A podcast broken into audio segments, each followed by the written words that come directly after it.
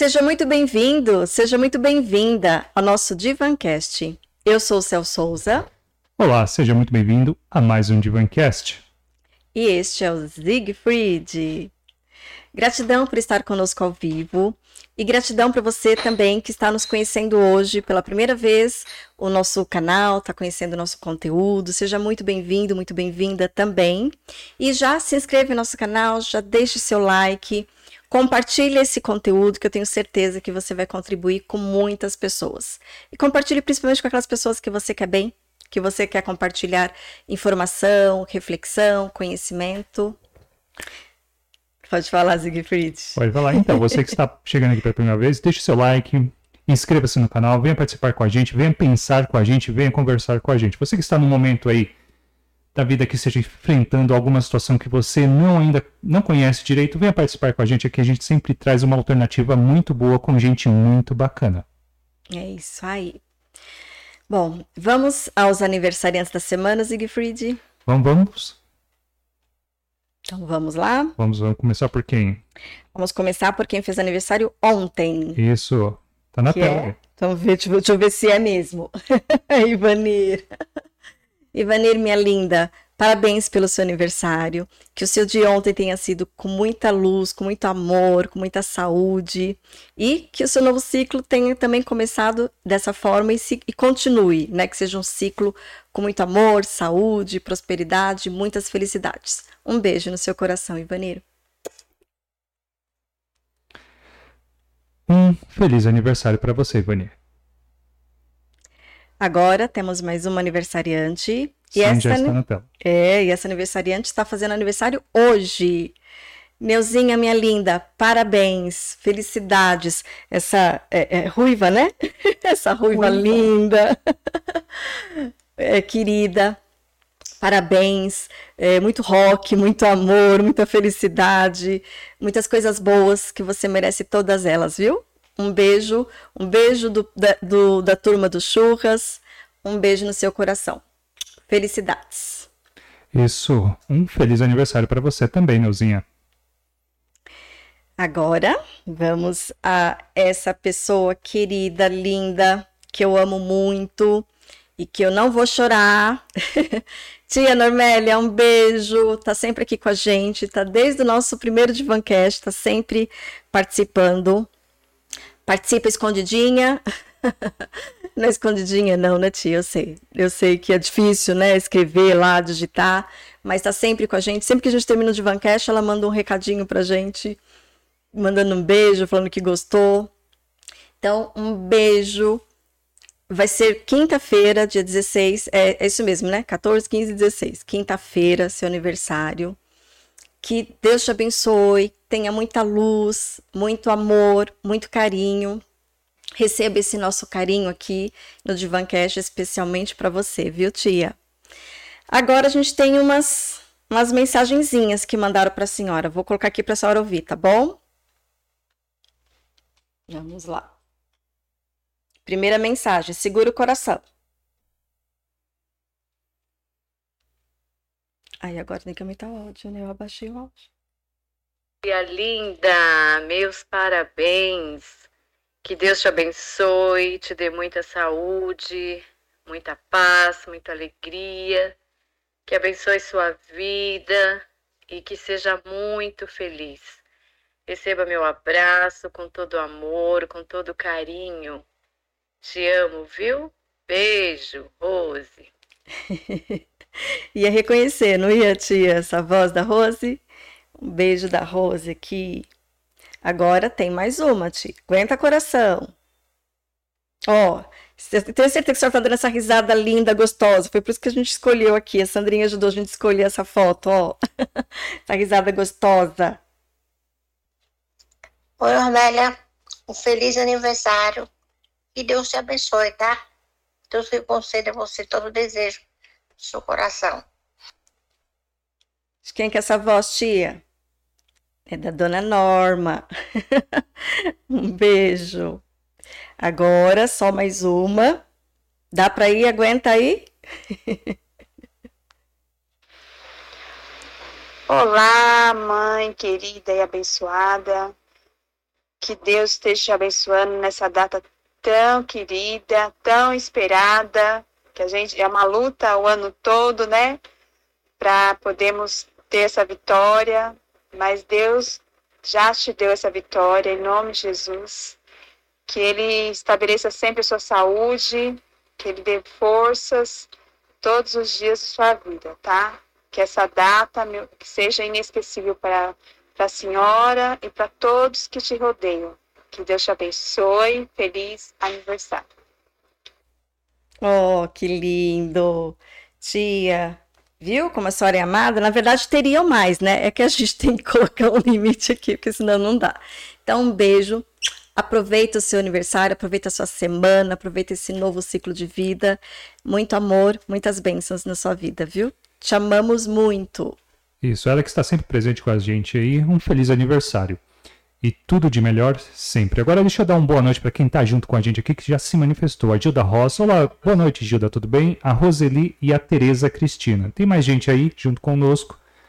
Quando você puder, venha participar, venha pensar com a gente, venha conversar com a gente. Hoje nós temos uma entrevistada muito bacana, muito divertida. Sempre quando ela vem aqui, sempre é muito bom. Oi, Tereza, minha linda. Obrigada, viu, Tereza Cristina? Gratidão por estar sempre com a gente também. Obrigada. A gente sabe que o tema deixa as pessoas tímidas, mas vem participar com a gente aqui, não é, Cel? Pois é. Na verdade, vocês me, me surpreenderam. É, desde o primeiro Divancast, eu falei assim, gente, o pessoal vai fazer um monte de pergunta, nossa, o pessoal vai participar, porque todo mundo faz esse tipo de pergunta pra gente, todo mundo, só que tá certo no particular, né? E aí eu falei, quando eu convidei pela primeira vez, eu falei assim, não, vai bombar, porque é um pessoal que participa, pergunta. Ela falou, Célia, não vão. Eu falei, vão. Ela, não vão. É. Não vão. E Mas... eu estava certa. Você estava certa. Acho que a mulher intimida o pessoal aí. É, é, não diria que é a mulher, né? É o assunto, né? É o assunto que. Bom, depois a gente, a gente já conversa falando sobre o assunto. Ai, peraí, né? eu vou. Eu sei que você vai me apresentar de novo, mas eu vou pegar o gancho aí dos aniversariantes. Claro. Eu vou aproveitar e vou mandar um beijo. Opa, o aniversariante foi. O aniversário foi dia 12 do 12 uma pessoa muito especial para mim, muito querida. Edu, Eduardo Moisés, assim, é um, um amigo, assim, é, sabe aquele do coração que é irmão? Que na verdade, assim, é um anjo, é uma amiga, é um irmão, é tudo. Edu, parabéns, felicidades, porque depois eu mando, eu sei que ele assiste tudo. parabéns, felicidades, muitos anos de vida, paz, saúde, amor, dinheiro, sonhos, realizações e beijo pra você. A gente tem que pegar o gancho, aproveitar, né? É isso mesmo. Nós também daqui do Divancast desejamos parabéns para o Eduardo. Eduardo. Eduardo. Muita prosperidade na sua vida. Parabéns, Eduardo. Felicidades, muitas felicidades. Que é tão bom, né? Tão bom ter um espaço para a gente poder dizer para as pessoas que a gente ama os nossos desejos, né? Sim, com toda certeza. E, e, e na verdade, eu acho que a gente está são duas coisas, né, que, que eu acho que já é um gancho aí para a gente começar daqui a pouco. A gente começa agora, começa daqui a pouco de novo. Ao mesmo tempo que a gente lembra mais do aniversário das pessoas, porque aparece lá o lembrete, ao é. mesmo tempo a gente não lembra, porque se você não olha nas redes sociais, ou enfim, em algum lugar que aparece, a gente acaba, né, é, tudo é atropelado. Quando vê, você fala assim, nossa, lembrei, mas esqueci, porque a gente fala, ah, eu vou mandar mensagem, mas ainda é muito cedo, daqui a pouco já passou o é dia É muito inteiro. tarde. É muito tarde, agora eu não vou mandar. E, e aí a gente fica ali preso à tecnologia também, porque antes a gente ficava ali, lembrava, por exemplo. Na memória, né? Na memória, memória. É, eu anotava em algum lugar. A minha sogra, ela anotava o aniversário de todo mundo, ela tinha uma lista mesmo, né?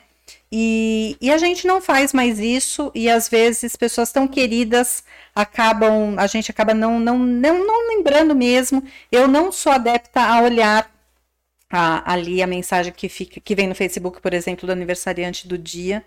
É, então eu não sou, então é um ou outro que eu acabo parabenizando por conta disso. E só mesmo as pessoas próximas da família, que, aquela que já está na memória, que a gente acaba, né, não, não tem como esquecer mesmo, e ainda bem. Mas a gente acabou ficando à mercê da tecnologia e tantas outras coisas acabaram fazendo, né, trazendo mudanças para nossa vida social e por aí vai. É verdade. E tá indo até para sexual também, né? É, eu, eu ia falar, mas eu falei, vou deixar ela me apresentar primeiro. já vamos apresentar, né? Pelei tudo mesmo, já me meti aqui no aniversário. já é de casa. É. Vai ser por aí que a gente vai começar, né? Nossa convidada de hoje já é de casa.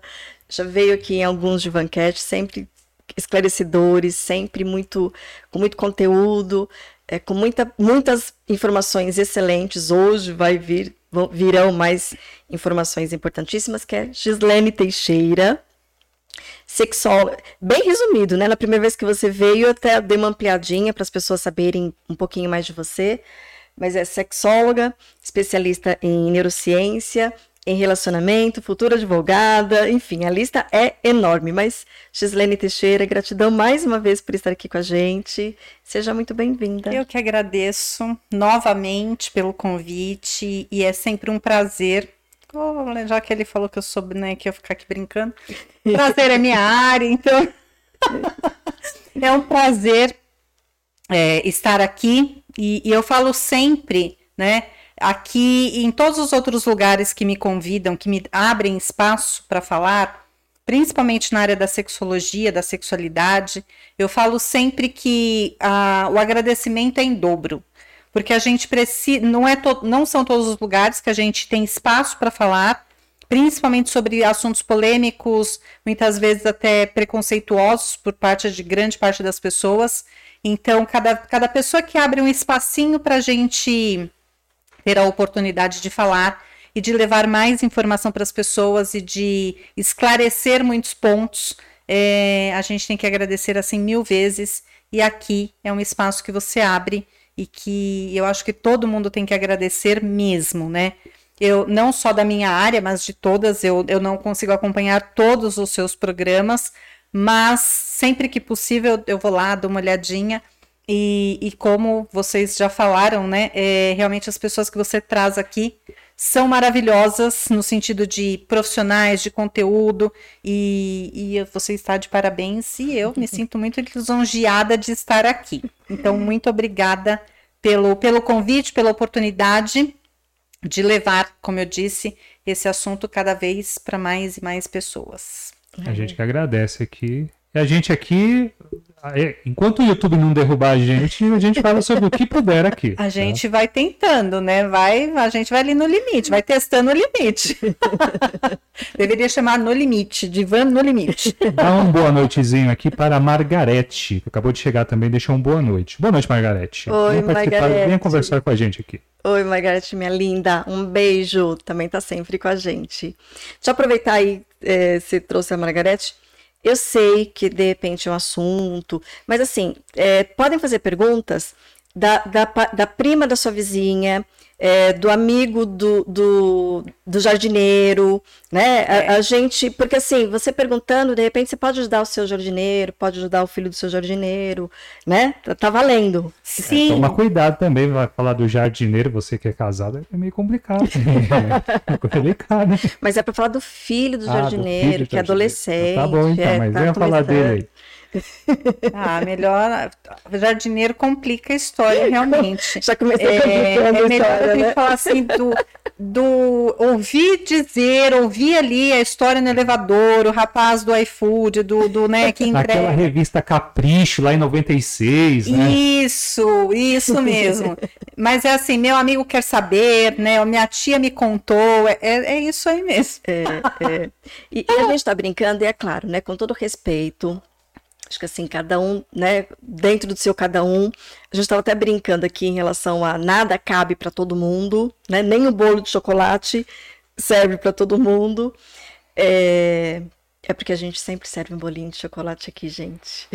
Mas a gente está brincando para tornar o tema mais descontraído para que vocês participem, porque é um tema muito rico, a gente tem uma pessoa muito bacana aqui, muito, muito enriquecedora com o seu conhecimento, e às vezes vocês ficam aí tímidos. Tá? Eu ia falar exatamente isso. É, de modo geral, eu, eu brinco É, quem me conhece sabe que eu sou exatamente os dois lados, nada é. é ninguém é uma coisa só, né? Só de, de um jeito. É, eu sou muito séria no meu conteúdo, mas ao mesmo tempo eu sou muito brincalhona é, na minha vida pessoal, enfim, e eu não consigo separar tão bem assim, ser aquela pessoa estritamente né, séria ali, mesmo no profissional. E eu acabo brincando também levando um tom, uma, a brincadeira para dar um tom de leveza, porque o assunto ele é pesado, né, para uma parte das pessoas. Falar, por exemplo, de sexo, de sexualidade, de DST, por exemplo, para muita gente é um assunto delicado, é, porque é mesmo um assunto sensível, porque as pessoas entendem que é a, própria intimidade que está sendo exposta. Então as pessoas acabam não falando, não se expondo, não perguntando, porque realmente se sente desnudo. E então por isso que a gente dá uma, dá uma brincada para tornar mais leve e, e fazer conseguir fluir de uma maneira mais, mais gostosa mesmo. Eu dei uma entrevista, eu acho que foi sábado, enfim, esses dias, e, e é uma pessoa, na verdade não foi uma entrevista, minto, foi uma roda de conversa, e uma pessoa falou assim, é, era assunto sobre relacionamentos, e uma pessoa falou assim: ah, mas está tudo na internet. E eu falei: é verdade, está tudo na internet, só que não basta. Porque, e, nesse, e principalmente nessa questão que a gente vai abordar hoje, é, está tudo na internet, só que existe uma. A gente precisa começar a entender quais são as diferenças entre informação, conhecimento e sabedoria. Se a gente não entender exatamente a diferença des, dessas questões todas, realmente está tudo na internet, não precisaria de absolutamente profissional nenhum. Nem do jardineiro, por exemplo, né? Porque tá tudo lá. Então a questão é. E, e quando a gente não sabe, é, tem coisas que a gente sabe o que a gente quer saber, é isso né? que eu ia falar. Tem eu, coisa que eu não, a gente não sabe que existe. Não sabe que existe. Como é que eu vou procurar Exato. algo que eu não sei que existe? O é exemplo que mesmo. você deu é muito bom, porque é aquele exemplo, né? A fórmula da água todo mundo sabe. A pessoa, mas alguém sabe fazer água? Exatamente. A fórmula da água tá ali. Todo mundo sabe. Mas ninguém sabe fazer. E, e até se todo mundo, né? Assim, um quem, quem, quem, quem tá começando é, a, a, vida escolar ainda não sabe. Né? É. Quem, quem, quem participou de uma. Vou dar um exemplo meu aqui. É, eu, na quinta série eu estava numa escola municipal, tive matéria de Geografia do Brasil. E aí, na sexta série, eu mudei de escola. É, foi para uma escola estadual. E aí, no sexto ano, é estava invertido, uhum. né? Então eu tive duas vezes geografia. É só para justificar que eu não entendo nada de geografia. Ah, não é então, verdade, tamo né? junto, também não. Ah, eu gosto, eu gosto. Não é que isso justifique o que eu não sei. Eu gosto, mas eu não sei. Eu adoro geopolítica. Geopolítica é muito bom, mas eu não vou querer entrar em política aqui, não. Hoje eu perguntei assim pro meu filho, Vitor, tal lugar, eu não vou nem falar para não ficar tão feio, né? Tal lugar é norte ou nordeste? Ele olhou pra minha cara, ele ria, mas ele ria. Ele falou, mãe, eu não tô acreditando que você está perguntando um negócio desse. Eu falei, eu não sou obrigada a saber tudo, eu não sou obrigada a nada. Aliás, você já sabe bastante já, né? então. Existe norte. Nordeste. Ai, mas olha, eu não vou. De... Depois dos bastidores eu conto. Vocês vão chorar de rir do negócio que eu vou contar para vocês, desse negócio de norte-sul. É tão feio que eu não, eu não vou contar. o bom de participar dos bastidores é isso, a gente fica sabendo de algumas coisas. O bom é que a gente faz bullying com a gente mesmo. É verdade. Mas voltando a essa questão da sexualidade, né? É, como, é, como é interessante, o Brasil é conhecido pelo é, país do carnaval, é, da, da, nudez, é, que, que faz sexo o tempo todo. Ah, mas, se isso fosse verdade. Mas, pelo menos no consultório, não é isso que eu vejo.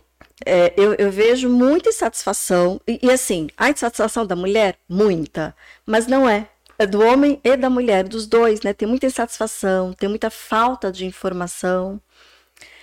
É. E muita eu, vergonha. Sim, é, eu falo que nós somos é, quase fake, né? Essas informações todas elas são quase fakes da forma como ela é passada por aí afora, que a gente muitas vezes não sabe nem, nem a forma, nem onde, nem de que jeito, nem nada. A gente recebe, a gente conhece a nossa realidade, mais ou menos também, porque quando pega profissionais, por exemplo, específicos da área, por exemplo, psiquiatra, psicólogo, médicos, sexólogo e terapeutas, para reduzir um pouco todos os profissionais, né, porque o leque é muito grande, a gente sabe que a realidade não é exatamente a realidade que as pessoas que não são ou não atuam nessas áreas é, têm a informação. São informações que são um pouco diferentes. É, depois a gente tem a informação que vai daqui para fora e que a gente não sabe como chega lá fora. A gente conhece a nossa realidade real mas a gente não sabe a realidade, que eu vou dizer como inventada, que tem lá fora. É, eu acho que tem, tem muitas histórias aí. Até a semana retrasada, eu entrevistei lá no meu programa na TV é, uma advogada e nós abordamos a questão de tráfico de pessoas. E lá eu até brinquei, como eu fiz aqui, né, para dar uma amenizada no tema, porque é muito pesado está lá no direito penal. E tráfico de pessoas, a gente tem aproximadamente 100 mil pessoas que são traficadas por ano. Isso independente do sexo, ou tem um sexo? É independente é... do sexo, na verdade, 49, pelas estatísticas, 49% mulheres. Uhum. Depois, homens, é, homossexuais, crianças, é, mas 49% mulheres. E a gente sabe que esse número também ele é assim como a violência doméstica e as violências todas, são, são subnotificados porque esses números que vão para estas estatísticas são os números oficiais que fizeram boletim de ocorrência, que tem algum registro. E a gente sabe que tem muitos que não, não fazem registros, então esses números são bem maiores. E quando a gente fala de desse universo do tráfico de pessoas, que hoje no Código Penal está como tráfico de pessoas, antigamente era tráfico de mulheres apenas, e aí foram vendo que na verdade não são só mulheres, mas mulher acaba sendo a maioria, quase a, a é, quase a metade de fato, né, 49%, é, entra na questão de para abuso sexual ou para trabalho sexual. Então, o número é bastante interessante aí para a gente olhar para esse universo. Que quando a gente olha, fala assim, mas está falando de crime, está falando de tráfico de pessoas, está falando de direito, de código penal? Sim, mas aí a gente pega esse gancho e traz para a sexualidade, para a nossa realidade de fato. Com, né, tô, tô linkando aqui com o que você disse. Como é a nossa realidade? A gente não anda, é, não faz sexo o tempo inteiro, muito pelo contrário.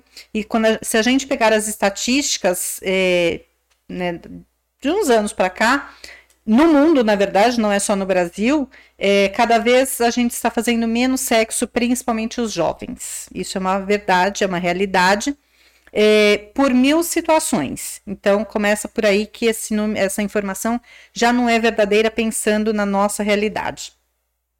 Aí fala... Os mais jovens, a, a vida sexual está acontecendo mais tarde, está acontecendo mais cedo, ou começa mais cedo e come... já é tipo assim, aconteceu, teve experiência e começa a ter uma coisa Olha, de queda já. Tem de tudo. Nesse, tem de tudo. Nessa sua pergunta tem de tudo. Porque tem realidades distintas. Por exemplo, no Japão, alguns estudos mostram que. Eu falo alguns porque eu não li todos, né? Então não dá para dizer não, todos. Sim, sim, sim. É, mas alguns estudos que eu, que eu li, que eu segui, é, falam que os jovens estão deixando para começar a vida sexual bem mais tarde no Japão. Então, é, perder a virgindade, bem entre aspas, eu já vou comentar esse bem entre aspas aqui, lá pelos 25, daí para frente. Homens e mulheres estão é, focando o, em.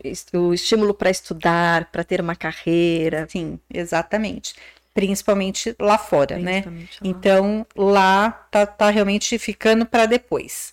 Depois tem realidades, por exemplo, aqui no Brasil nós temos realidades que também ela, ela é separada, né? Eu falo que ela é separada por CEP.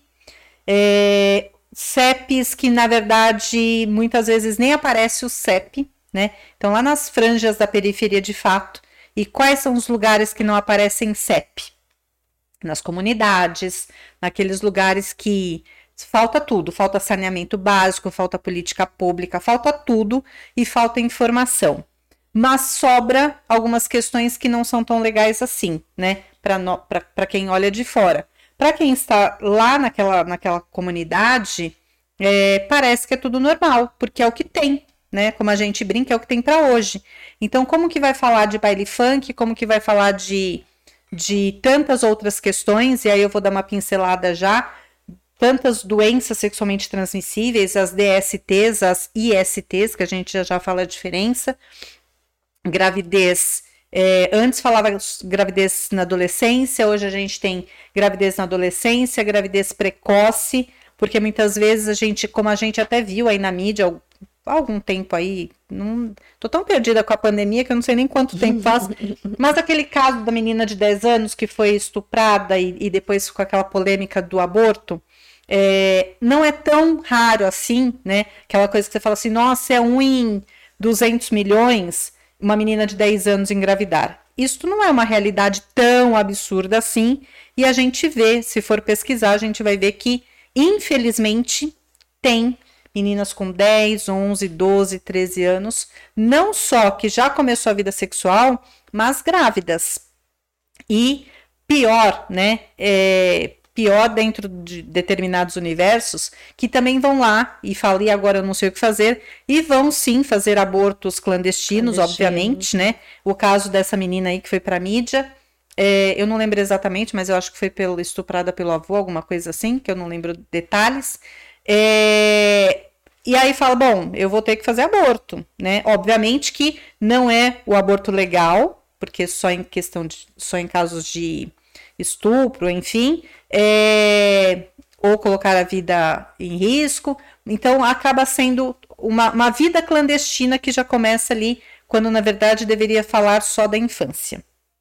Então, é, existem muitas realidades. Então, tem a, a, a que começa muito cedo, muitas vezes fica frustrada com 10, 11, 12, 13 anos, porque já deu tanta coisa errada na vida sexual dessa, dessa criança, porque é uma criança. É, mas e... é, é, nesse caso aí é, é que é, é, muito cedo, né? 13 anos é 13 a gente já tá ali, né? Porque muitas vezes 14 é 10. seria 11. o quê? Namorinho de portão, né? Antigamente, né? É, mas dentro verdade... de um ideal também. Não tô falando aqui que isso aí ia acontecer como via de regra, né? Exato, dentro de um ideal, mas esse ideal ele tá cada vez mais, mais escasso, né? Não, não tem mais isso, basicamente.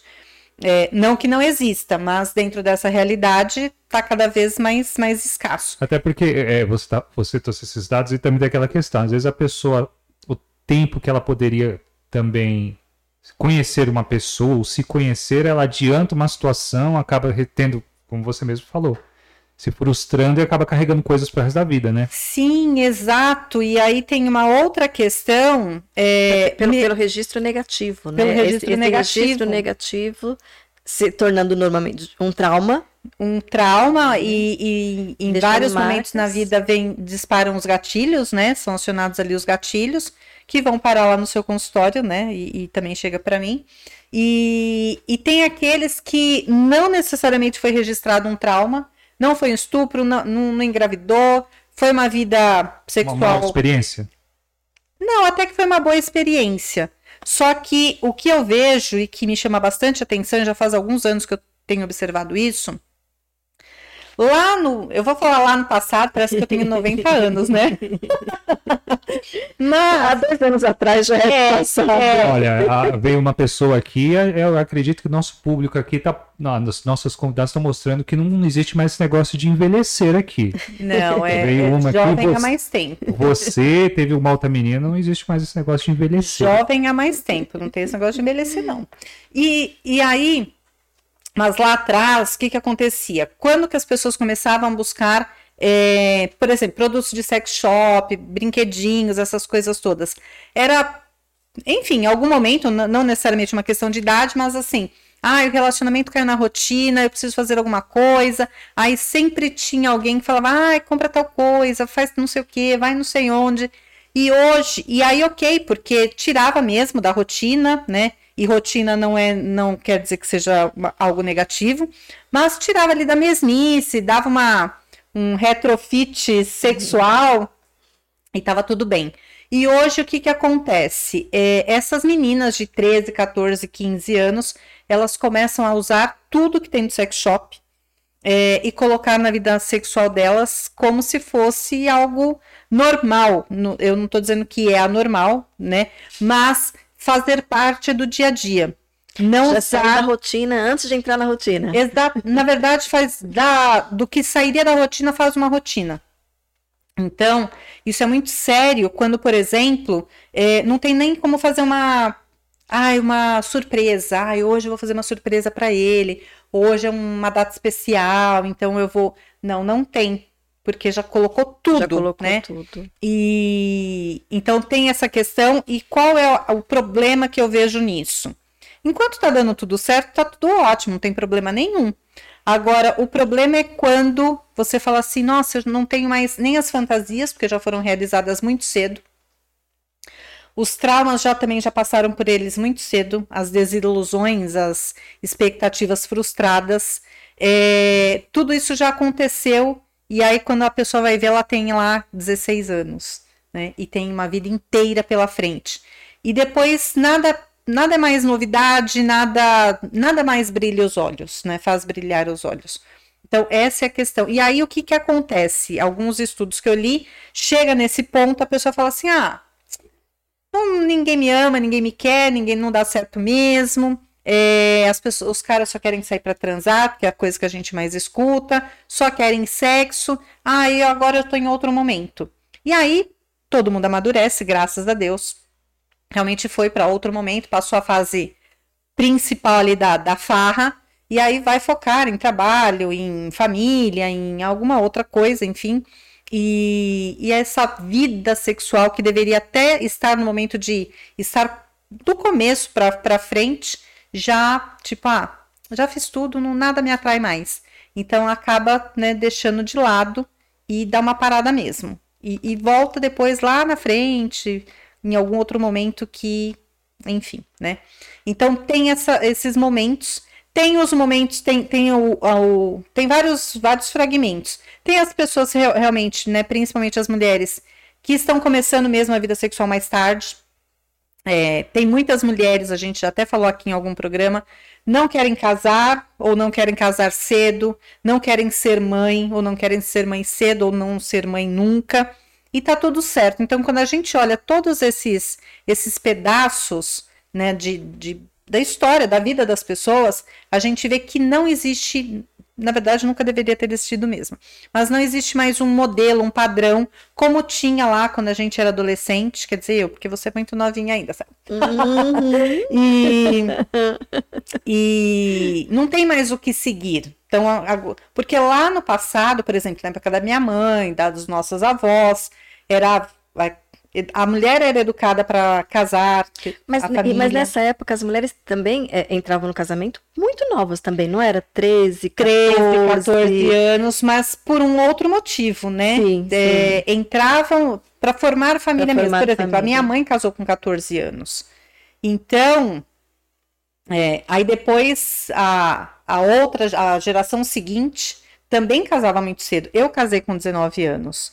E hoje a gente vê que tá, tem, claro que tem as meninas que casam cedo, mas a gente vê lá na faixa dos 25, 27, 30 anos, está começando a pensar em casar. Então a gente vê que tem várias realidades e, e cada uma dessas fases é um olhar quando a gente olha a vida sexual, a questão sexual, as fantasias, tudo isso, para cada uma dessas, dessas idades ou padrões aí que as pessoas criam para a própria vida e que está tudo certo. Então, aquele sonho de ser mãe, é, ah, eu vou casar cedo porque eu quero ser mãe e eu quero ter, né, quando eu tiver com 50 anos, eu já quero ter um filho adulto. Hoje já não é mais uma realidade, né? Não, não como era antes. Então, eu vejo que a gente precisa olhar quase que individualmente para cada pessoa de fato, né? Qual é a realidade deste indivíduo nos, nas questões amplas, né? De, de saúde, de educação, a questão sexual, a questão dos relacionamentos. Então, é, não dá mais para olhar e falar assim, ah, as meninas desta idade, as adolescentes, as mulheres, as idosas, né? Mesmo porque a gente ficaria aqui um programa inteiro falando das idosas, que ia ter uma divergência muito grande. Quem são as idosas hoje? Sei lá quem são as idosas, ah, né? Eu, o Zigfried tem uma teoria. Eu, não, tá falando isso. A gente que a gente falou, no, não sei se. Agora eu, eu me confundo, porque eu, eu, faço cortes, as edições, eu me confundo se eu falei aqui fora dos bastidores, se eu falei na frente, ou se eu vi aqui nos cortes. Mas não vai. Eu, a gente vai caminhar a sociedade. Imortalidade, acredito que é um conceito meio abstrato ainda, mas a gente vai caminhar para um sentido que as pessoas não vão mais envelhecer. Vai ser uma outra coisa uma quarta, quinta idade aí, mas envelhecer não mais. Eu tá, acredito. Estamos aqui nós como prova disso. É, exatamente. Eu acho que nós vamos todas virar vinhos, assim, sabe? É. Não, ó, e outra coisa, por exemplo, tangendo no que tem aqui essa questão aqui do, do seu tema, da sua área, a, a medicina está evoluindo e é, cada dia mais e mais tem recursos para a pessoa ter uma vida sexual extremamente ativa e independente da idade, né? Sim, isso é verdade. É, você focou agora na questão, nessa questão. Na verdade, a gente estava falando de modo muito amplo, né? Porque é, as pessoas estão tão livres, livre na forma de pensar, de agir, de ir e vir, tudo isso, que, que eu penso que na verdade a gente realmente não vai envelhecer. O corpo até vai envelhecer, obviamente, né? Tem ruga, celulite, essa coisa toda, é, que também é até a página 2, porque tem mil recursos aí, mas. E tem aquelas pessoas que não querem envelhecer, né, é, fisicamente, então vai, faz plástica, botox, não sei o que, não sei o que, não sei o que, não sei o que, e tá tudo certo, mas você olha. Tem até umas pessoas famosas aí, eu não vou nem falar nome porque eu sou péssima para nomes, mas, por exemplo, é, Bruna Lombardi, a gente olha e fala assim, não é possível que essa mulher tenha a idade que tem, uhum. né? E tantas outras que eu olho e falo, como assim? Algumas que a gente fala tem 70 anos, mas tá, tá melhor do que muitas de 30, 40. Então tem recursos. E tem as outras que eu também acho muito interessante que eu observo, que ela assume a idade no sentido de a raiz do cabelo tá branca e eu vou assumir porque eu não quero nem saber. É, tô, tô com celulite, mas eu sei que existe o tratamento, eu tenho condição de fazer financeiramente, mas eu não quero fazer porque isso não é importante para mim. E também tá tudo certo. Então eu penso que cada um vai envelhecer no seu próprio limite ali, no seu, nas suas escolhas, né? Dentro do, do, do limite das suas escolhas. E que eu acho isso fantástico porque vai quebrando esse padrão. Na questão sexual, é uma é a, é a, é o, a extensão disso tudo. Porque, na verdade, o corpo envelhece, se a mente não envelhecer, tanto faz você ter celulite, ter estria, tá gorda, tá, né? É, o que importa é o que tá, né? O que você pensa e, e isso que vai te levar à forma de pensar, de agir, de sentir, de fantasiar e por aí vai. E fantasias, a gente falou aqui outro dia, a gente não precisa necessariamente realizar as fantasias. E, e na medida que a gente tem sonhos e fantasias, a gente acaba não envelhecendo. É. E aí, pegando o gancho disso que vocês estão falando, né, assim, é, com essa antecipação da sexualidade, né, da, da vida sexual, é, e com essa postergação também, porque com uh, o, o envelhecimento, não, o amadurecimento, com a expectativa de vida aumentada, é mais importante ainda chegar informações e informações estudadas, informações é, pautadas em, em, pesquisas mesmo, né? E de, de bom conteúdo, de boa procedência, né? Sim, porque quando eu cheguei aqui, por exemplo, eu fiz assim, ai, que calor! E aí eu brinquei. E, e aí eu falei, você não tá com calor? Aí ele, o Siegfried, ele falou assim, não, Aí eu fiz assim, ele falou, ah, é que você veio no trânsito, eu fiz, não, é menopausa mesmo.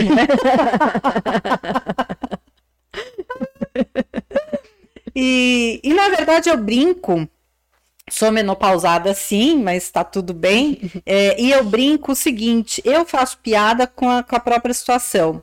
Na verdade, eu não. Se, se ninguém tivesse me dito, você está, entrou lá atrás, né, na menopausa, eu não ia saber nem que existia, nem que tinha mudado absolutamente nada. Na minha vida não mudou absolutamente nada.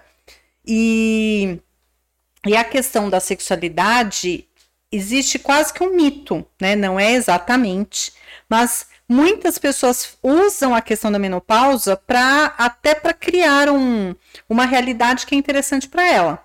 Então a gente sabe que tem mulheres que não, não já tá lá 30 anos casada e fala, ah, eu não aguento mais, eu não quero mais saber de nada, é, não quero saber de, de absolutamente nada, eu tô, quero viver em paz. Por mil situações, às vezes a relação conjugal está comprometida, às vezes a relação sexual também foi pro beleléu e ela fala, ah, não tem interesse, não, não tô afim. E, e, é uma escolha e tá tudo bem. Mas ela não tem e, nenhum e comprometimento. E tem muitas mulheres que não tiveram prazer em nenhum momento da Exato, sua vida sexual. E, né? e aí ela fala assim, agora tive, e muitas vezes ela não teve, mas a gente sabe que é uma realidade, né? Gostando ou não, né? Os homens gostando ou não, é uma realidade que tem uma multidão de mulheres que fingem orgasmo sim, e quando eu falei os homens gostando ou não, não que seja prazeroso para as mulheres, muito pelo contrário. Mas os homens muitas vezes eles acreditam realmente que aquele prazer está acontecendo. E, e eu falo sempre, tem uma frase bastante interessante no Facebook, mas que eu não posso falar aqui, senão vai cair essa. no YouTube. Não gente, vou... se a gente falar alguma coisa, se a Juliane falar alguma coisa aqui e cair, a gente volta. não vou falar, depois eu conto para vocês com a frase. Então, é, na verdade, muitas vezes a mulher mente, ela finge mesmo orgasmo, não é nem por maldade, é por defesa ou é para cuidar do outro. Muitos homens não entendem isso, mas chega isso para eu atender assim aos montes. Quando a mulher fala, por exemplo, ah, eu tô cansada, eu não quero ter relação sexual, mas ele, entre aspas, me obriga ou ele insiste muito. Não vamos nem entrar na questão que se ela disse que ela não quer e ele insistiu, que isso é estupro marital. Né? Não vamos nem entrar nessa questão, faz de conta que a gente não entendeu essa parte, a gente vai pular a questão do, do crime sexual aí. É, e aí ela não quer, mas ela acaba cedendo por mil situações, a gente sabe que é uma realidade também. E aí o que ela faz? Ela não está tendo prazer nenhum, porque ela está cansada, porque ela não queria, e ela sabe que quanto mais rápido terminar, quanto mais rápido ela chegar ao prazer, mais rápido vai terminar aquilo. Então ela finge e acaba rápido. Ponto. O outro fator, muitas vezes ela finge, porque na verdade ela nunca sentiu nada mesmo. Então, a mesma coisa. Se você está ali, está prazeroso, ok, vamos continuar aqui brincando, né? E ok, agora, quem não sabe brincar não desce para o play. Mas ela faz, ela, ela vai fazer aquele ela está naquele ato, né, na, na atividade sexual, por mil outras situações também. É, a realidade, como a gente falou, a realidade do Brasil, né? Ah, sexo, tal, essa coisa toda. Tem mil realidades quando a gente fala desse universo e que muitas vezes ele é floreado e chega, a gente desmascara, né? Escancara, na verdade, quando chega no consultório da psicóloga, do psiquiatra. Eu tenho um amigo que é psiquiatra, é, Dr. Primo Paganini. Beijo, depois eu mando o vídeo para ele, o link. E, e, a gente troca muita figurinha na questão da sexualidade. E, e é uma realidade e, e chega para todos os profissionais. E se chega para o profissional, é porque aquilo já chegou num ponto que a pessoa não consegue mais lidar, ela por ela sozinha. Então é assim, primeiro ela sofre, não sei a realidade do consultório, né, do seu, mas olhando pelo meu lado, eu acho que é mais ou menos o mesmo, o mesmo caminho. Ela sofre sozinha até ela não aguentar mais, aí ela vai compartilhar com alguém de confiança, uma amiga, um parente, uma parente, normalmente. É, e depois também não dá jeito, ela só desabafou, mas não chegou a nenhum resultado que ela gostaria, né? Porque, porque era só um desabafo mesmo. E aí, algumas vão procurar um profissional e muitas vão se fechar mesmo para o mundo, vai se embotar. Você é, falando de realidades no consultório, pelo menos a minha experiência, é que na verdade esse assunto não dificilmente chega. Dificilmente chega, né? Estou com um problema em relação à sexualidade. Não. Vai contando os problemas, não sei o quê. Vai, e, vai, vai salpicando ali, né? né? E aí, às vezes, a gente tem que dar uma perguntada, dependendo da linha, né? As pessoas já, já aprenderam que, por exemplo, a linha psicanalítica não pergunta. Então, é, vai esperar o momento desse paciente trazer. Como a minha linha é mais comportamental, a gente faz né, muitas perguntas, é, e aí vai fazer uma pesquisa aqui, uma pesquisa ali, mas a dificuldade até no, em consultório de chegar a esse assunto, né? Há poucos dias estava no consultório e uma paciente falou assim, mas a gente pode falar sobre isso aqui? Eu falei, não, Deve, pelo amor de Deus. Se não falar. Se não falar aqui. Vai falar onde? Vai né? falar onde? E, e aí é uma coisa que eu sempre. Eu bato em todas as teclas e todos os programas que eu vou. É, no meu, no meu canal, na TV, eu sempre falo é, que eu sempre falo, um dia vai chegar na ministra Damares, que eu sempre falo, hashtag ministra Damares, porque essa questão da família, mulher, família, precisa de espaço para falar sobre tudo isso. E a gente sabe que não tem espaço na escola, não tem espaço na igreja, não tem espaço no clube, não tem espaço no trabalho, não tem espaço em lugar nenhum. E aí, mesmo quando chega no profissional, fala, mas a gente pode falar sobre isso, mas vai falar onde, né? Então, as pessoas não vivenciam a sexualidade, é, não vivenciam o relacionamento de fato, tem sempre muitos, muitos dedos, né? Muitos porquês ali. Então, falta parceria. E, e a gente vê isso muitas vezes refletido numa outra esfera. E, e, falta preparo, inclusive dos profissionais da área da saúde e, e, de comportamento. Também. Então, quando a gente fala desse universo todo, né, do, da, das questões da sexualidade, que sexualidade não é só sexo, é, e fala dos prazeres e das da proteção, da prevenção, da, do preservativo, de tudo isso que a gente vai abordar, é, é um universo que ele existe, ele é tão óbvio, né? E tão natural. Para mim, se eu falar de ah, vamos sentar ali e falar de preservativo, de lubrificante, de menopausa. Pra mim é a mesma coisa de falar assim, então, quando acabar aqui a gente vai comer bolo de chocolate, né? Já viu que eu tô afim do bolo de chocolate. Já falei umas três vezes. Vai deixar o público aqui com vontade também. Hum. Agora, é, eu vou, vou entrar numa questão aqui, né? A gente está começando, assim, começando a vida sexual mais cedo, né? E tá terminando mais tarde. Amém. Mas, mas não são todas as realidades, pelo que eu entendo. É, não. É, eu, eu, eu, eu, eu vou, é, vamos pegar uma média aí, vamos pegar uma média, né? Estamos trabalhando com números de médias aí. Agora a gente tem um espaço bem grande aí numa vida sexual, né? Uma vida sexual que tá grande e que tá livre, né? Porque a pessoa começa mais cedo e não tem mais aquele compromisso de necessariamente estar com aquela pessoa. E tá terminando mais tarde também não tem aquele obrigatoriedade de ter é, aquele compromisso. Hoje ficou tudo azul. Tá tudo azul. E aí, como é que a gente trabalha? Eu entendi, você entendeu? Tudo azul. Tudo azul, tá tudo azul. Ah, eu... Tudo azul mudou, mudou essa questão da sexualidade é, na vida madura. O azulzinho. O ah, o tudo azul. O tudo azul. Medicamento. Bom, eu ainda, eu ainda... Que foi um dos grandes fatores que mudou sim, a, é, a, é, sexualidade. Na... Sim, já segura aí, não, não esquece que você vai falar, não. É que, é que eu ainda não cheguei nesse aí também. Não, mas é importante. Você começou quase agora, né? É, é que a molecada tá usando, hein? então, tá é isso que eu vou falar. É importante a gente falar sobre isso, porque é uma realidade e é uma realidade, as pessoas brincavam lá atrás, né? É, ah, isso aí é coisa de, de vovô, né? O, o azulzinho, que ficou conhecido como azulzinho, o medicamento proerétil, Viagra e outros.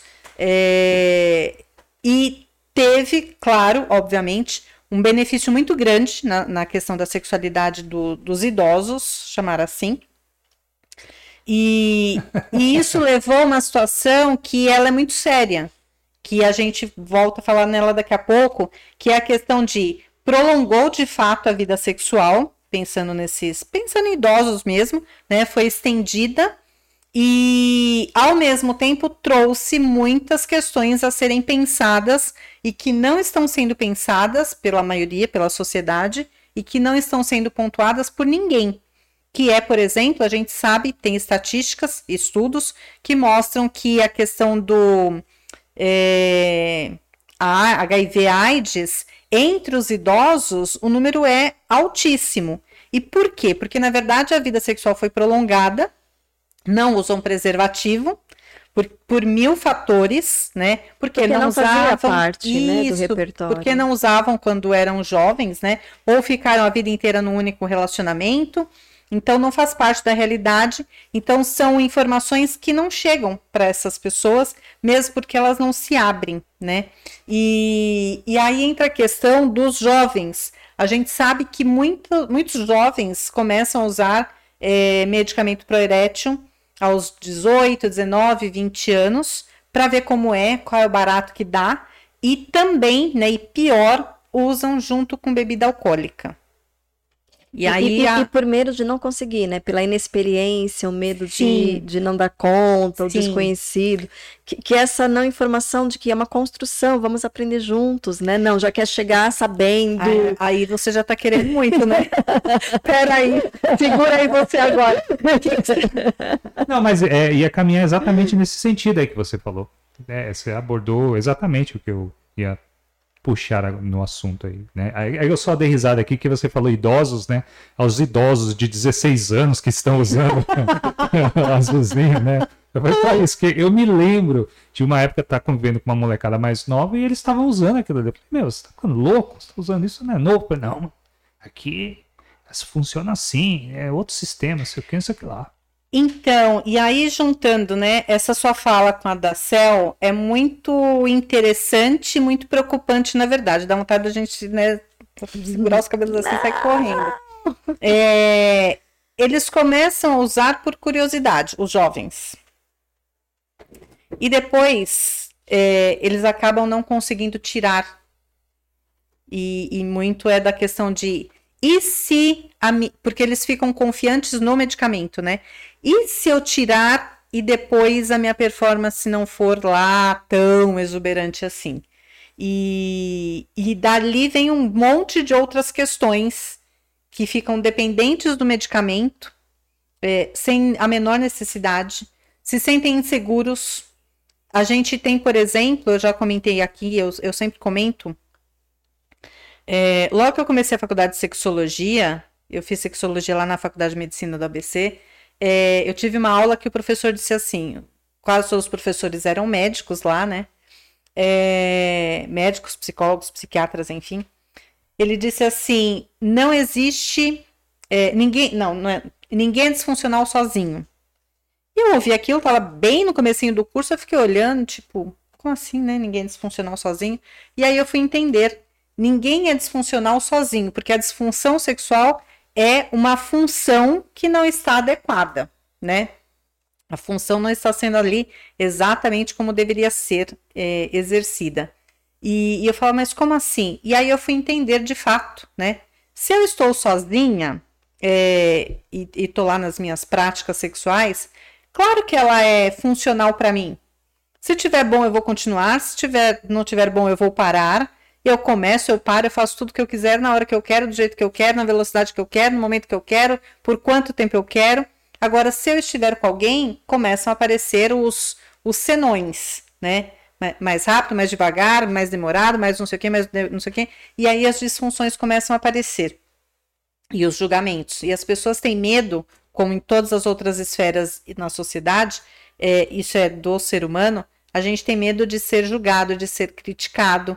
Então a gente vai buscar subterfúgios para, né, para acreditar que de verdade a gente está ali dentro dos conformes, que vai sair tudo da melhor maneira possível pra e não vamos ser controlar o incontrolável, né? Sim, que não vamos ser julgados pelo outro, né? E muitas vezes Como se fosse possível. Exato.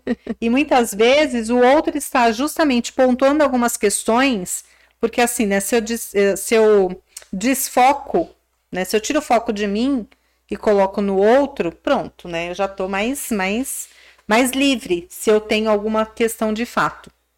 Então é é aquela coisa, né? Eu vou, eu quero destacar o que eu acho que é bonito. Então, se eu tenho colo bonito, eu vou colocar um decote, mas se eu acho que eu tenho a perna feia, eu vou colocar, eu vou cobrir as pernas. E na, nas, nas relações, né? Relações conjugais, relações humanas, relações sexuais, é exatamente a mesma questão. E a gente precisa pensar muito bem nessa questão do belo, né? Da beleza, da saúde, da, da questão sexual, com a beleza que isso dá tanto problema que a gente fala melhor já. já. Não, mas é, é sobre beleza que você está falando aí agora, é que assim, acho que essa questão que a gente está falando do. É, caiu a questão do azulzinho, né? Aí tá faltando, acredito que esteja faltando inteligência na, na no, Era, no, povo. É. Usar no momento certo, na hora adequada. Mas de beleza é que a gente vai. que é uma questão que eu estava falando com a Cel aqui, né? A, a, a, vida sexual aumentou e você tem uma oferta maior de sexo, né? Na sua vida. É, aí fica aquela questão. Você introduziu a questão da beleza.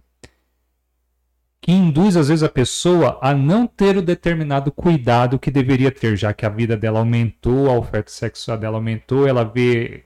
Meu, sejamos francos, hoje em dia a gente vê pessoas se cuidando mais, ou seja, pessoas mais bonitas, e mas não necessariamente isso traduz um cuidado sexual que a pessoa tem com sua saúde, saúde sexual né? É, muitas questões aí, né? É, beleza, saúde, saúde sexual, saúde mental. São, são muitas questões que a gente pode abordar aí. E tem uma outra questão que eu até achei que era isso que você ia falar, até uma coisa que a gente conversou aqui no, nos bastidores outro dia, que foi um papo delicioso, que eu falei, ah, se estivesse gravando a gente um belo de um programa aqui, que são o famoso red pill, né, essas questões todas, que eu tô muito incomodada com isso. eu tô muito incomodada com isso por várias questões, né? É, e aí entra o MGTOW, né, MGTOW, que alguns falam, lê a sigla lá, é, MGTOW, que entram muitas questões sobre essa, isso que foi, que acabou de ser dito aqui. É, ah, eu não quero, as escolhas, ok, cada um tem direito de escolher quem quiser, ah, eu não quero mulher com filho. Ok, é um direito seu, ninguém vai te obrigar, absolutamente ninguém, que você tem que se relacionar com uma mulher que tenha filhos. Ah, eu quero uma mulher que não tem estria. Ok, é um direito da pessoa também, né? Mas também é um direito da outra pessoa ter filhos, é, ter estrias, ser mais, mais gordinha, menos gordinha. É, a gente não pode levar tudo a ferro e fogo, então dá, tem que olhar os dois lados. Eu penso assim, né? Do mesmo jeito que a gente fala, ah, eu quero, eu tenho o direito de ser como eu quiser, o outro também tem direito de se relacionar com quem ele quiser da forma que a pessoa é. Então, nesse ponto, eu não concordo com muitas questões nesse universo aí que está sendo conduzido os relacionamentos. Onde eu tenho direito, mas você não, né? Exatamente. E aí, só que uma coisa que me preocupa muito é. Tem hora que eu falo, não concordo com os homens, tem hora que eu falo, não concordo com as mulheres. E é isso mesmo, né? É uma dança ali e a gente tem que pontuar e, e buscar o equilíbrio. Só que eu vejo que não está tendo equilíbrio de nenhuma das partes. As mulheres atacam os homens, os homens atacam as mulheres e cada um tá ficando sozinho no seu canto, justamente por essas questões todas. E aí vem esses movimentos todos: Red Pill, Blue Pill, Purple Pill, Black Pill. Acho que são essas quatro que, que eu vi, que eu dei uma lida. E, e entra uma segui a seguinte questão: os homens estão cada vez mais envolvidos nesse, nesses movimentos, está sendo cada vez mais divulgado Aí os homens falam assim: tem 30 mulheres. A semana passada, um me falou isso, conversando. Tem 30 mulheres para cada homem. E eu até fiz um texto desse tamanho, né? Tem 30 mulheres para cada homem. Então, se as mulheres não forem. É, aí ele falou assim: as mais velhas, 35. Ele falou, eu falei, nossa, se as mais velhas estão no 35, eu já tô, né? É, 35, tá? Já começa a ficar difícil para vocês, mulheres. Porque se tem as mais novinhas, quem vai ficar com vocês? Então vocês têm que se superar. E aí eu fiquei conversando, enfim, e entram várias questões aí. É, as mulheres, na, na, visão desse grande parte dos homens, as mulheres têm que ser magras, grande jovens. parte dos homens desse público, do, desse, desse movimento. movimento. É, é, as mulheres têm que ser jovens, magras, bonitas, né, inteiraças ali, com todos as, os procedimentos possíveis. É, tem que ser pegar leve, não pode ser ciumenta, não pode não sei o quê, não, se tiver filho tá descartada, é, se morar longe, dependendo de vários, do ponto de referência da pessoa, obviamente, também tá descartada. É a, é a princesa encantada. Exato. Inverteu, é, agora eles estão atrás da princesa. E aí, colocam todos esses critérios e ainda, e aí, obviamente, a mulher fala: "Ah, eu tenho que, né, eu tenho que estar ali alinhada". E aí os homens ainda falam aí desses movimentos aí do, principalmente do red pill. É, e tem 30 para cada homem. Tem, né? É só fazer assim. E a mulher fala: bom, eu tenho que ser tudo isso para tentar competir com mais 30. Então, realmente, eu tenho que ser a perfeita. E isso gera várias outras questões, né? A questão da autoestima baixa, é, do autoconhecimento que vai ser fragilizado nesse, nesse, neste contexto, obviamente a questão sexual, muitas práticas que a mulher não faria por opção dela, ela acaba fazendo para tentar competir nesse universo aí das 30 perfeitas, e a gente vai deturpando toda a questão dos relacionamentos, inclusive da sexualidade. Então, esses movimentos a gente precisa olhar com carinho para eles. Assim como o medicamento proerétil, assim como começar mais cedo ou estender, né, bem lá para frente a questão da vida sexual, a questão da menopausa, que não é o fim de nada, né? Tem mudanças hormonais, obviamente, tem, tem tratamentos, tem recursos, mas não vai acabar a sua vida sexual porque você entrou na menopausa. É, como não vai acabar a sua vida sexual porque você teve filho, né? Porque você acabou de ter um bebê. São, são fases, é, e cada fase é uma fase, e elas não são eternas, a não ser que a gente queira que elas sejam. Então, é muita coisa. É muita coisa, né? E, e aí, ouvindo essa, essas muitas coisas aí, é, como conseguir conciliar, né, o nosso tema aqui que a gente está falando, né, prazer com inteligência e segurança nesse universo de diversidade, de, de informações, de expectativas? É, eu penso que o primeiro de tudo, eu, eu trabalho com algumas frentes no atendimento, e eu falo, e aí as pessoas chegam perdidas assim, e eu falo assim: primeiro você precisa saber o que você quer. Ah, mas como eu vou fazer? Não, não é o como. É primeiro eu preciso saber o que eu quero. Então, por exemplo, eu sabia que eu tinha que vir para cá hoje. É o que eu quero. Quero chegar aqui. Como eu vou chegar aqui? Tem mil caminhos. Eu podia vir, por exemplo, de carro, de ônibus, de, de trem, de metrô, de carona, de bicicleta, a pé, de qualquer jeito aí, de helicóptero. Ainda não, ainda não tô podendo, não.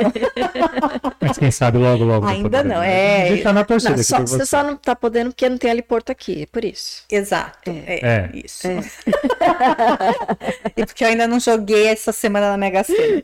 É, mas o, o, o como tinha muitas maneiras. Tinha por qual caminho eu venho, depois de eu decidir, né? Vou de carro, vou de táxi, vou de Uber, vou de sei lá de quê é, qual o caminho que eu vou. Então, o como não importa. O principal é, eu tinha que chegar até aqui.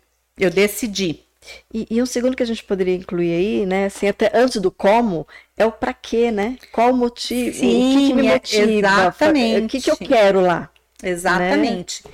Então, quando a gente entende tudo isso, né? O que eu quero, normalmente as pessoas perguntam por quê, né? Por que você quer isso? Eu falo sempre que a gente é importante responder o porquê, mas é, é mais importante ainda responder o para quê. Para quê? Para é. quê? É. é, o que eu quero, para que eu quero, por que eu quero. Eu, eu, fiquei pensando nisso com a história que você contou anteriormente, né, desses grupos. Então, assim, para que que eu quero competir com essas 30? Né, assim, para quê? né? Exato. Eu, eu, preciso chegar nessa resposta. E ok eu querer. Né? O que você fala? Tudo bem? É, ok querer mas, e ok não querer também. Né? né? Mas para quê? Para que que eu quero? Exatamente. E então a gente tem que descobrir o que eu quero, para que que eu quero, por que que eu quero, por quanto tempo eu quero. Às vezes eu quero por um tempo curto, específico, eu sei exatamente o que eu quero por quanto tempo. Quem eu quero, né? E tem muitos tipos de relacionamentos e, e também tá tudo bem. Agora, e isso exige muita inteligência emocional. Era né? aí que eu ia, exatamente aí que eu ia chegar. E aí, é, entendendo tudo isso, que é o nosso entendimento, né? O autoconhecimento. Tem um livro até que fala de inteligência erótica. Ele é muito legal e a gente precisa entender primeiro o autoconhecimento, né? A questão de estar também com a saúde mental ali equilibrada, em ordem, autoestima, o conjunto de autos, né? Autoestima, autoconhecimento, autorresponsabilidade, autoimagem, esses autos todos E, e aí a gente vai entendendo o que a gente quer e, e aí vai abrindo o leque, né? É, por que, que eu vou, porque eu para que eu vou aceitar aquilo que estão me oferecendo? Seja inclusive um casamento. Por que, que eu vou continuar nesse casamento? Por que, que eu vou ter essa relação sexual hoje se eu não quero? Né? Ah, para evitar uma briga amanhã? Tá, então tem outro jeito? Não tem jeito? É isso mesmo? Eu vou fingir para acabar logo, mas eu vou fingir que o sexo tá bom quando na verdade nem o relacionamento não está? Então, são muitas análises que a gente tem que fazer e o que a gente vê é que na verdade as pessoas não fazem, né? É, vai vivendo um dia após o outro e chega um dia que a, chega pra gente no consultório, por exemplo, e fala assim: Mas quando foi? Me conta mais sobre o que está acontecendo, né? Quando foi que isso começou? Aí pronto, essa pergunta a pessoa coloca a mão, tá? Eu só falta falar assim, ó, vai pensando aí, daqui meia hora eu volto, né? Ela fala, eu não sei. E, e, eu acho muito interessante essa, é a resposta que eu mais recebo, eu não sei, né? Eu não sei quando isso começou, eu não sei quando a gente se perdeu, eu não sei o que aconteceu. E quando a gente não sabe, é porque a gente está, é, só está fisicamente ali naquele, naquele relacionamento, né? está na mesma casa, dorme ali na mesma cama, mas não está vivendo o relacionamento, não tem parceria, não tem cumplicidade, não tem diálogo. E, e as pessoas confundem bastante a diferença de conversar, né? Ah, mas a gente sempre conversa. Conversa sobre o que está passando conversa na televisão, bastante. conversa sobre a vizinha, conversa sobre o cachorro, é, mas e sobre o casal e sobre o relacionamento? São três partes, né? Sou eu, o outro e o relacionamento. E, e eu vejo que no dia a dia as pessoas não estão olhando para isso. Menos ainda para a questão sexual. E, e, e, é por isso que muitos, uh, né, aumentou o, o, o número de é, questões de doença, de HIV, inclusive, né, que é uma das pesquisas, sífilis está voltando, né, tem umas, umas coisas assim, é, inclusive dentro dos casamentos, né, porque antigamente, bom, tudo bem que assim, é bem antigamente, bem antigamente mesmo, né, isso já faz tempo que, que não acontece, não existe mais, mas o número de, é, de, de, doenças que acontecem com as pessoas tem, estando dentro de relacionamentos estáveis, é, dentro de um casamento, também aumentou bastante, né? Nossa, nossa, agora vai. Não, tem que. É, isso é um, um, assunto importantíssimo, né? Agora vai. Agora vai. É, porque a gente acha, né, assim, que as coisas estão separadas, né? Então, assim, doença, sexualidade, DSTs. É, e, e, aí, às vezes, fica tão longe do nosso. A gente acha, né, que está tão longe do nosso universo. Aí a gente vem aqui no Divancast, fala dos idosos, fala dos jovens. Mas não é só aí, né? É muito interessante. Eu fiz uma roda de conversa esses dias agora.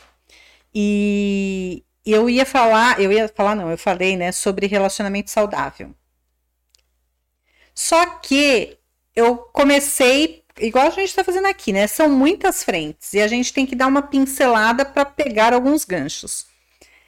E eu não sei exatamente o que eu fui falar, e eu falei assim, de relacionamento monogâmico, e eu tava falando dos acordos, na verdade. E, e aí tinha uma senhora de 70 anos, 74 anos, um negócio assim. E aí ela pegou, ela ficou olhando para mim, ela ficou olhando para mim, e eu pensei, qual foi a besteira que eu falei para ela estar tá tão indignada olhando para minha cara desse jeito, né? e ela tava bem pertinho assim de mim. E eu falei, eu tenho que descobrir o que ela tá pensando, porque algo de algo de tá dando errado aí, né? Algo de errado não está certo ali na carinha dela. E aí eu fui contornando, eu falei, agora deixa eu voltar um pouquinho, né? Eu cá com os meus botões, deixa eu voltar um pouquinho, pegar o gancho, jogar algumas outras palavras aqui, que aí eu vou entender o que ela que tá passando ali. E aí porque tem aquela questão, né, aquele conceito de eu sou responsável pelo que eu falo, não pelo que você entende, que eu não concordo com isso.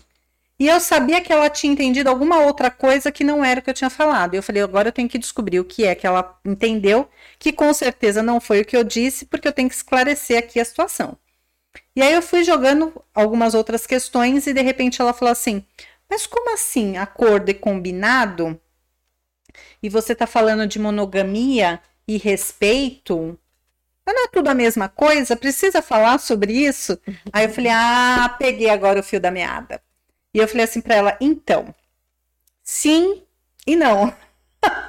Não, sim, não. É, é mas é, precisa é, combinar, é, precisa falar. É, e aí, cada vez ela ia ficando com um pontinho de interrogação assim no rostinho dela, dona Mari. E, e foi muito interessante. Até porque monogamia no universo feminino tem um significado. Exato. No universo masculino, normalmente tem outro Exato. significado, né? E, na, e, no universo de uma senhora de 70 anos, é, outra, é outra, outra realidade. História, outra. É. E aí eu falei, eu tenho que jogar mais alguma coisa aí para para poder fechar depois, amarrar. E aí eu falei assim, e ela falou, mas é a mesma coisa, tal, isso é óbvio, não precisa combinar. Alguém precisa falar que é monogâmico e que tem, tem que ter respeito? Aí eu falei assim, então, vamos entender o seguinte. Até peguei algumas pessoas que estavam lá como exemplo para construir uma história. E aí eu falei assim, um relacionamento trisal. E ela sentada, ela olhando assim para mim, daqui a pouco ela fez assim: Tri o quê? Trisal. Ela falou assim: o que é isso? E foi muito interessante porque ela fez muitas perguntas. E na verdade, ela não sabia mesmo, ela nunca tinha escutado falar sobre isso e que é uma realidade de uma, muita gente. Então, quando a gente não. E a história do. tá tudo na internet, mas se a gente nunca ouviu falar, não sabe nem que existe. E aí eu fui pincelando tal, e lá na frente amarrei todas essas questões dos tipos diferentes de relacionamentos, das relações. É, e, e, daí vem, por exemplo, a questão da transfobia, da homofobia, essas questões todas, que são os preconceitos, discriminação e tudo isso.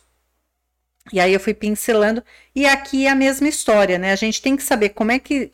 quais são os universos por onde a gente vai transitar, se é interessante para a gente ou não. E então a gente precisa saber exatamente tudo que a gente quer, como vai acontecer, é, se eu quero competir ou não, se eu fico ou não. E, e essa questão do, do diálogo é, foi que uma das, das sementinhas que eu coloquei nessa conversa com essa senhora. É, diálogo é falar sobre o que importa ali, na, claro, né? Cada, cada momento é um momento, mas não é ficar falando, né? Ah, mas a gente está junto. Eu falei assim, estar junto no mesmo teto não quer dizer que, que está tudo bem, que, que tem um relacionamento, que tem cumplicidade, que tem respeito. E aí que vem a história do respeito. Então, a gente precisa construir um relacionamento saudável e a questão da sexualidade também é uma construção. Porque cada um tem suas fantasias que não necessariamente vão ser é, realizadas. realizadas. É, e muitas vezes ela é tão por conta do preconceito e dessa, desse universo todo. Muitas vezes você tem um relacionamento, mas você não tem intimidade com o seu cônjuge. Porque você não tem nem coragem de contar, mesmo que seja só uma fantasia, né? No plano imaginário, você não tem coragem de contar para ele o que passa na sua cabeça em termos de fantasia sexual, porque você acha que ele vai te julgar mas às vezes consegue realizar essa fantasia com uma outra pessoa, Sim. né, sem nem saber se de repente poderia fazer com Exato, e já aconteceu um caso que eu atendi, já contei aqui da, da outra vez que eu vim. E aí, quando a gente pega todo esse universo, né, da monogamia, do trisal e, e de todos os outros modelos que tem, e que são reais, estão aí e que serve para um monte de gente, não serve para um tanto outro, né, tantas outras pessoas e que tá tudo bem a gente entra na questão dos relacionamentos extraconjugais, né? Extra, extra par, que, que eu trabalho nessa área. E aí, quando a gente pega o índice de, de relacionamento extraconjugal, ele é gigante, ele é absurdo. E a gente fala assim, ué, mas algo, essa conta não fecha, né? E aí a gente pega, por exemplo, eu já contei, eu acho que eu já contei aqui, quando eu fui abrir a minha primeira consultoria, primeiro trabalho que eu comecei a fazer foi uma consultoria erótica só para mulheres. É, eu nem pensava em atender nada de, de questão de, de, sexo, de sexualidade, era só relacionamento em si. É, obviamente que isso não ia dar certo, né? Porque chegava a questão da sexualidade junto. E, e eu falei, bom, eu já li tudo quanto é livro disponível, lançava, eu lia, curso, congresso, não sei o que. Eu falei, mas falta alguma coisa. Tem que ter mais alguma coisa, porque isso é muito óbvio, né? E, e, eu pensava assim, eu tenho que ter um diferencial, porque se está tudo aí disponível, todo mundo vai, todos os profissionais vão seguir a mesma linha. E eu falava, não, para mim tem alguma coisa faltando aí. E aí eu fui, contratei uma garota de programa famosa. Falei, você vai me dar um curso, aí você vai me contar qual é o, como é que acontece esse universo das garotas de programa, para eu saber o que acontece, como é que é o público, por que, que os homens vão procurar, né? Também tem o outro lado, que é uma realidade que quase ninguém Muitas fala. Muitas vezes é, esse caso extraconjugal é uma prostituta, né? Sim, exato. Não necessariamente é um relacionamento. Exatamente. E que para as mulheres tem toda uma diferença também, que eu já vou chegar aí. E aí falam muito das garotas de programa, e existe. A coisa tá meio virada do, do avesso, assim. É, eu coloquei outro dia no Insta que eu tava precisando de uma garota de programa para fazer uma entrevista na TV e caiu a página, caiu, a, caiu tudo, né? Tiraram lá e eu tive que ir lá e, e justificar e pedir reconsideração que realmente eu apresento programa de TV, que eu sou sexóloga e que eu queria fazer uma entrevista. Mas também não podia falar, enfim. E aí é, é uma realidade, eu queria entender quem é o público. E aí, o que também não falam falam muito das garotas de programa. Mas existem os garotos de programa e que tem muitas mulheres que também procuram esses garotos, mas que ninguém fala. Então a gente vive numa sociedade bastante hipócrita quando a gente fala da questão da sexualidade. Porque tá aí, né? Se tem os garotos de programa é porque tem quem procure. Tem demanda. Né? É, que são mulheres e também, né, homossexuais. E ok, cada um tá lá e cada um faz o que bem entender e ok. E, e, e isso justifica o aumento de HIV em relacionamentos estáveis? Vamos chegar aí. Vamos chegar aí. e aí o que acontece? É, essa, essa garota de programa aí que eu contratei para me explicar o, esse universo, ela colocou a seguinte questão: grande parte dos clientes são casados e são héteros, né? Com, com essas prostitutas, com essas garotas de programa. É, uma parte, não uma grande parte, mas uma parte, uma parcela, é, acaba se fidelizando a elas, né, por mil situações. Eu sei como fazer.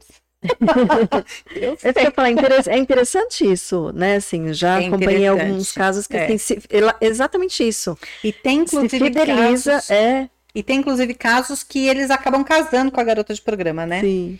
E, e aí vão tal. E aí muitas vezes, quer dizer, a grande maioria da, da população pensa o seguinte: ah, vai lá com a garota de programa porque quer transar.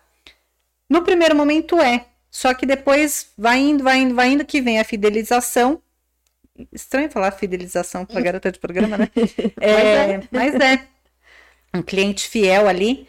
E, e com isso, muitas vezes ele não vai para ter relação sexual, mas a grande maioria das vezes desses clientes fidelizados é para conversar. Então ele vai, ele conversa, ele desabafa e ele sabe que ele não vai ser julgado. Sem julgamento, né? Sem nada, né? E é isso que ele quer. Ele não quer palpite, ele não quer solução, ele não quer. Ele só quer sentar e conversar.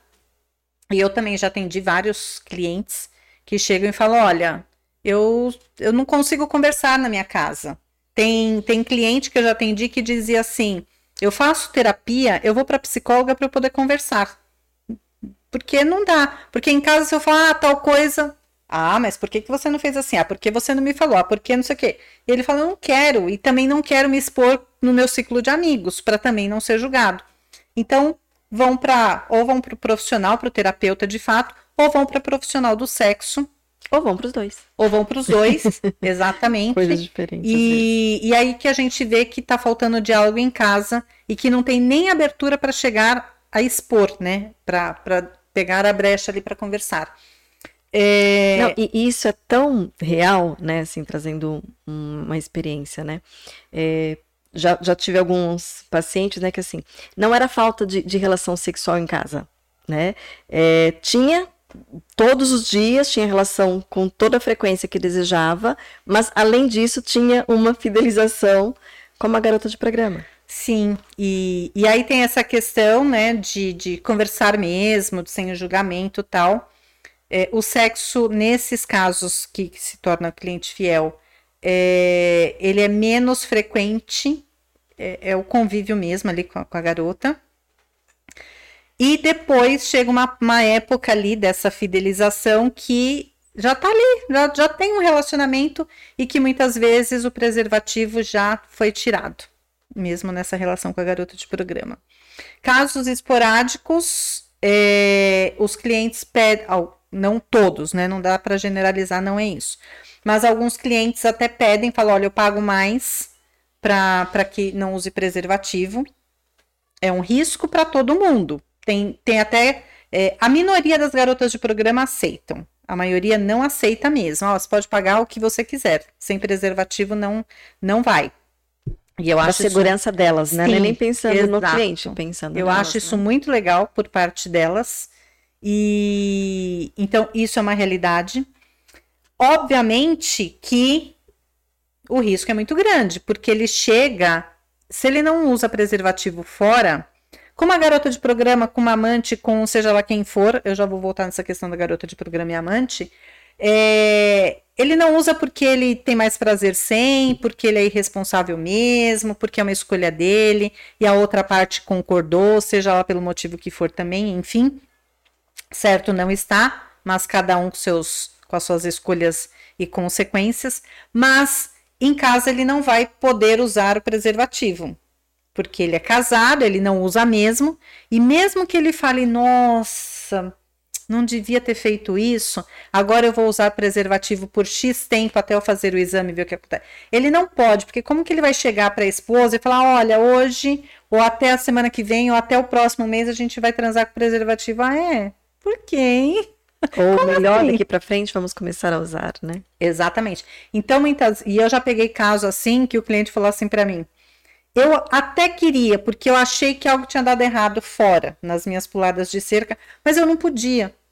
Então, tem essas questões também que você fala assim, mas por que que não usou o preservativo, né? Se pulou a cerca, por que não usou dentro de casa? Como assim? Não, não dá, né? A conta Nada nas relações são tão simples assim, né? não. né? Não é matemática simples. Mesmo né? quando você quer consertar, não vai dar certo. E então tem essa realidade tem uma realidade diferente, aí a questão do sentimento mesmo, né? É, do envolvimento, do vínculo. Vocês. E eu já pego muitos casos assim. Ah, se eu soubesse que ele. Descobre que o marido tá traindo. Se eu soubesse que ele estava com uma garota de programa, eu perdoaria. Mas ele tem uma. Sai com uma pessoa, ele tem uma amante, ou ele sai com frequência. E tem um vínculo ali. Então eu não perdoo. Então, também é outra questão que a gente precisa entender. E aí é o sexo pelo sexo, é o sexo com vínculo, é, é o quê, né? E aí teria que entender, cada caso é um caso, não dá para generalizar em hipótese nenhuma. Por que, que se busca um relacionamento fora? Para conversar, pela própria questão sexual. É, aí tem aquela frase que eu não concordo, né? é, vai buscar fora o que não tem em casa, como você já disse, nem sempre isso é uma realidade. Em alguns casos é, em outros não. A questão é que saiu, né? Foi para fora, né? Saiu ali do, do relacionamento, é, tudo pode acontecer. E você vai trazer essas consequências para dentro de casa, para dentro do seu relacionamento oficial. Inclusive as doenças sexualmente transmissíveis é, até pouco tempo chamava DST, é o que todo mundo está acostumado. E hoje a gente já tem o termo, na verdade já faz alguns anos aí o termo de IST. IST. Tem DST, que é doença sexualmente transmissível, e tem IST, que é infecção sexualmente transmissível. Nem toda infecção se torna de fato uma doença. A gente tem, por exemplo, é, tem gente que fala ah, HIV, AIDS, fala que é tudo a mesma coisa, HIV é o vírus, AIDS é a doença nem todo mundo que tem o vírus desenvolve a doença, né? Então, é, até por isso mudaram essas nomenclaturas aí. Continuam existindo as duas. É, então, são essas realidades. Quando você falou de sífilis, dessa questão toda, é, as doenças sexualmente transmissíveis estão, e as ISTs, estão aí aumentando absurdamente. Até peguei um dado, são. Ai, eu vou ter que pegar. A OMS é um dado de uma estatística, um estudo de 2019, que são, deixa eu pegar aqui, quantos milhões de doenças por ano. Enquanto isso, eu vou dar um boa noitezinho pro pessoal aqui. Posso, Gislene, rapidinho? À vontade. Ó, vou dar um boa noitezinho aqui. A Gilda é, deu mais um boa noite. E, é, Gilda, minha linda. A Bia Nunes deu um boa noite. A dona Normélia também deu um boa noite. A Fran Leal deu um boa noite. A Rosana deu um boa noite. A, a dona Guinalda... Não, não, não, não acompanho. Peraí. Fran, Bia, a, boa noite, beijo. A dona a Normélia, Gilda, tia Normélia. A Fran Leal, tia Normélia. Ah, tia Normélia escreveu? É, deu uma boa noite também. A dona Guinalda também deu uma boa noite. Beijo, dona Guinalda. A Tereza, é, Tereza ela, ela ficou Tereza. curiosa aqui, a Tereza a gente vai voltar, a gente volta depois aqui. A Tereza perguntou o que são esses movimentos. Aqui relativo ah, à questão do, do, dos movimentos que você tá. mencionou. É, a Margarete brincou com a gente aqui. Eu competir com 30? Me deu até preguiça. Somos duas, três. Margarete. A Gilda, a Gilda também mencionou o seguinte: os números que você mencionou, que são os números com relação a, a, a ao tráfico, ela ah, naquele momento, ela falou, são assustadores. O Flávio também passou e deixou um boa noite. Oi, Flávio, gratidão. Agora com você aí, Gislene. É, peguei aqui. É, é uma cartilha de DSTs que foi escrita em 2020, lá em. Daqui a pouco eu pego que está em outra, outro slide, outro print aqui, acho que foi no Piauí. E aí tem a seguinte informação, as, eu vou ler. As infecções sexualmente transmissíveis, IST, estão entre os problemas de saúde pública, entre os problemas de saúde pública mais comuns em todo o mundo, com uma estimativa de 376 milhões de casos novos por ano. Casos novos. Dados da OMS 2019. 376 milhões de casos novos por ano.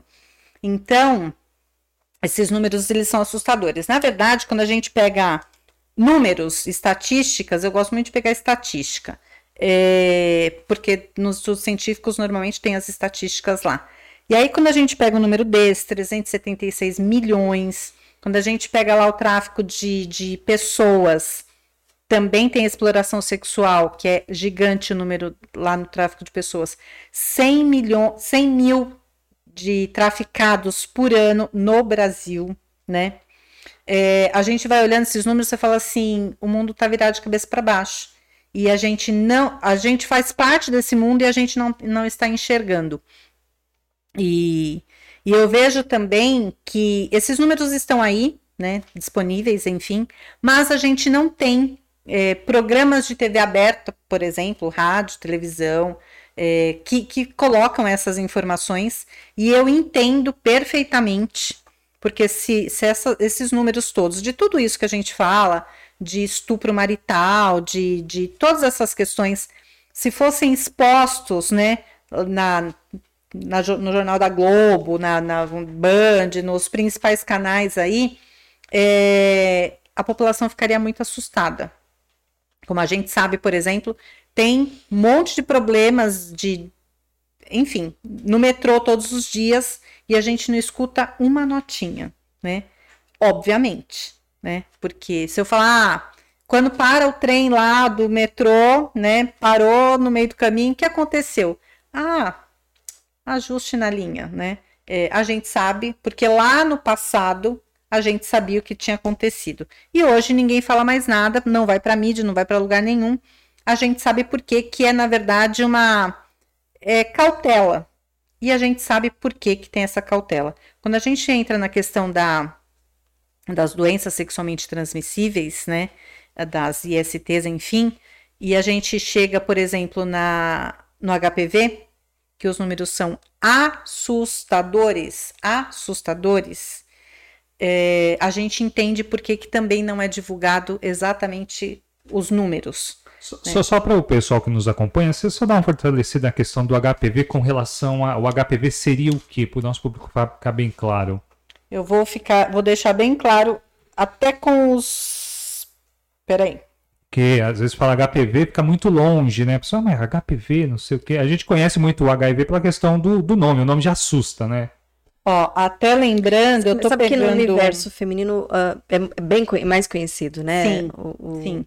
É eu que tô... o HIV, ele é, é, acessível aos dois, né? Mas o HPV é, o, também é, só que é o, o, desenvolve muito no feminino, né? E, e é interessante, é, aliás, é interessante. É, lembrando, eu não sou médica, até por isso eu estou aqui pegando o dado da cartilha. É, o HPV. É, essa é uma cartilha acessível? Está na internet, eu te mando o link depois. O HPV, é a infecção por HPV é sexualmente transmissível.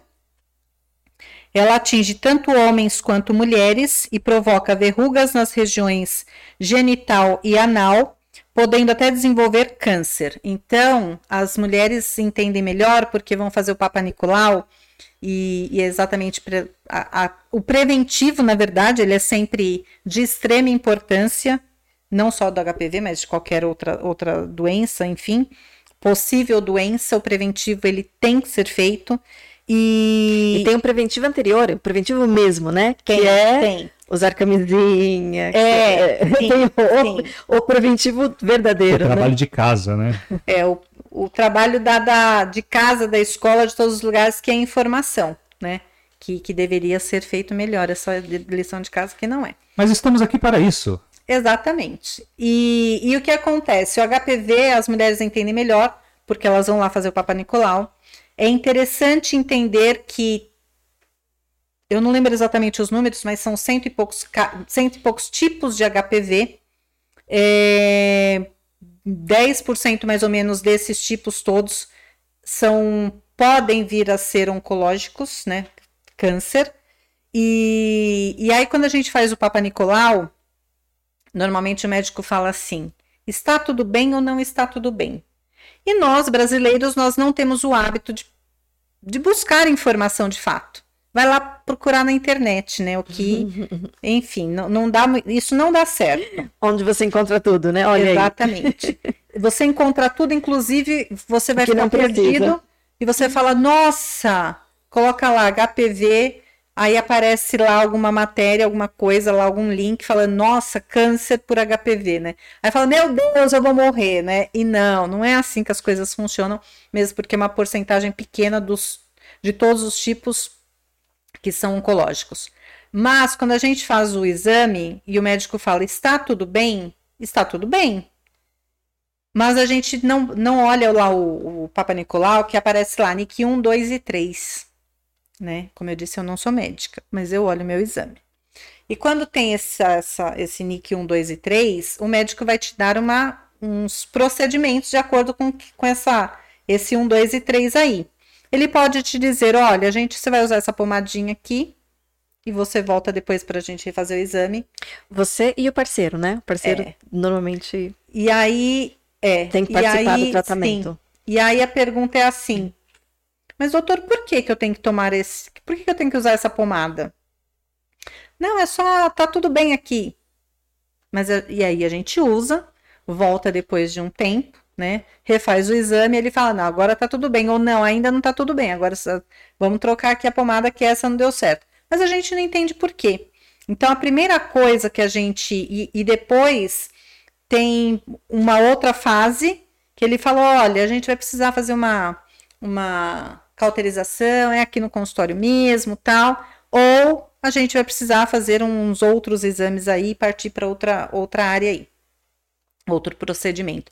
E a gente não pergunta o porquê e, e a gente deveria perguntar. A outra questão muito importante, é, eu pego assim, um monte de mulheres falando sobre isso, muitas mesmo, é, que os médicos não perguntam sobre a vida sexual, o ginecologista, por exemplo, é, não pergunta sobre a vida sexual, não pergunta sobre é, como está mesmo, né? Você sente dor, só vai lá, faz os exames, tá tudo bem, tá tudo bem, faz os exames, Papa Nicolau, tal, e, e ok, volta, tá, tá bom, ou toma, usa essa pomadinha aí e, e ok. Então a gente também precisa, como você disse um pouco antes, os profissionais também precisam, né, ter essa abertura para falar sobre sexo e sexualidade e não é uma realidade. As pessoas também não, não se expõem, até têm dúvidas, Ah, eu queria tanto saber por que, que eu transo assim, né? Porque quando eu tô de lado, de não sei de que jeito, tal posição eu sinto dor, na outra eu não sinto, mas eu tenho vergonha de perguntar, porque vou falar da minha posição sexual, então não pergunto. E ali pode ser, pode ser algo importante, pode ser uma mera coincidência. E então a gente não pergunta, o profissional não pergunta, fica o dito pelo não dito, você usa o medicamento lá que foi mandado, mas você também não sabe por quê.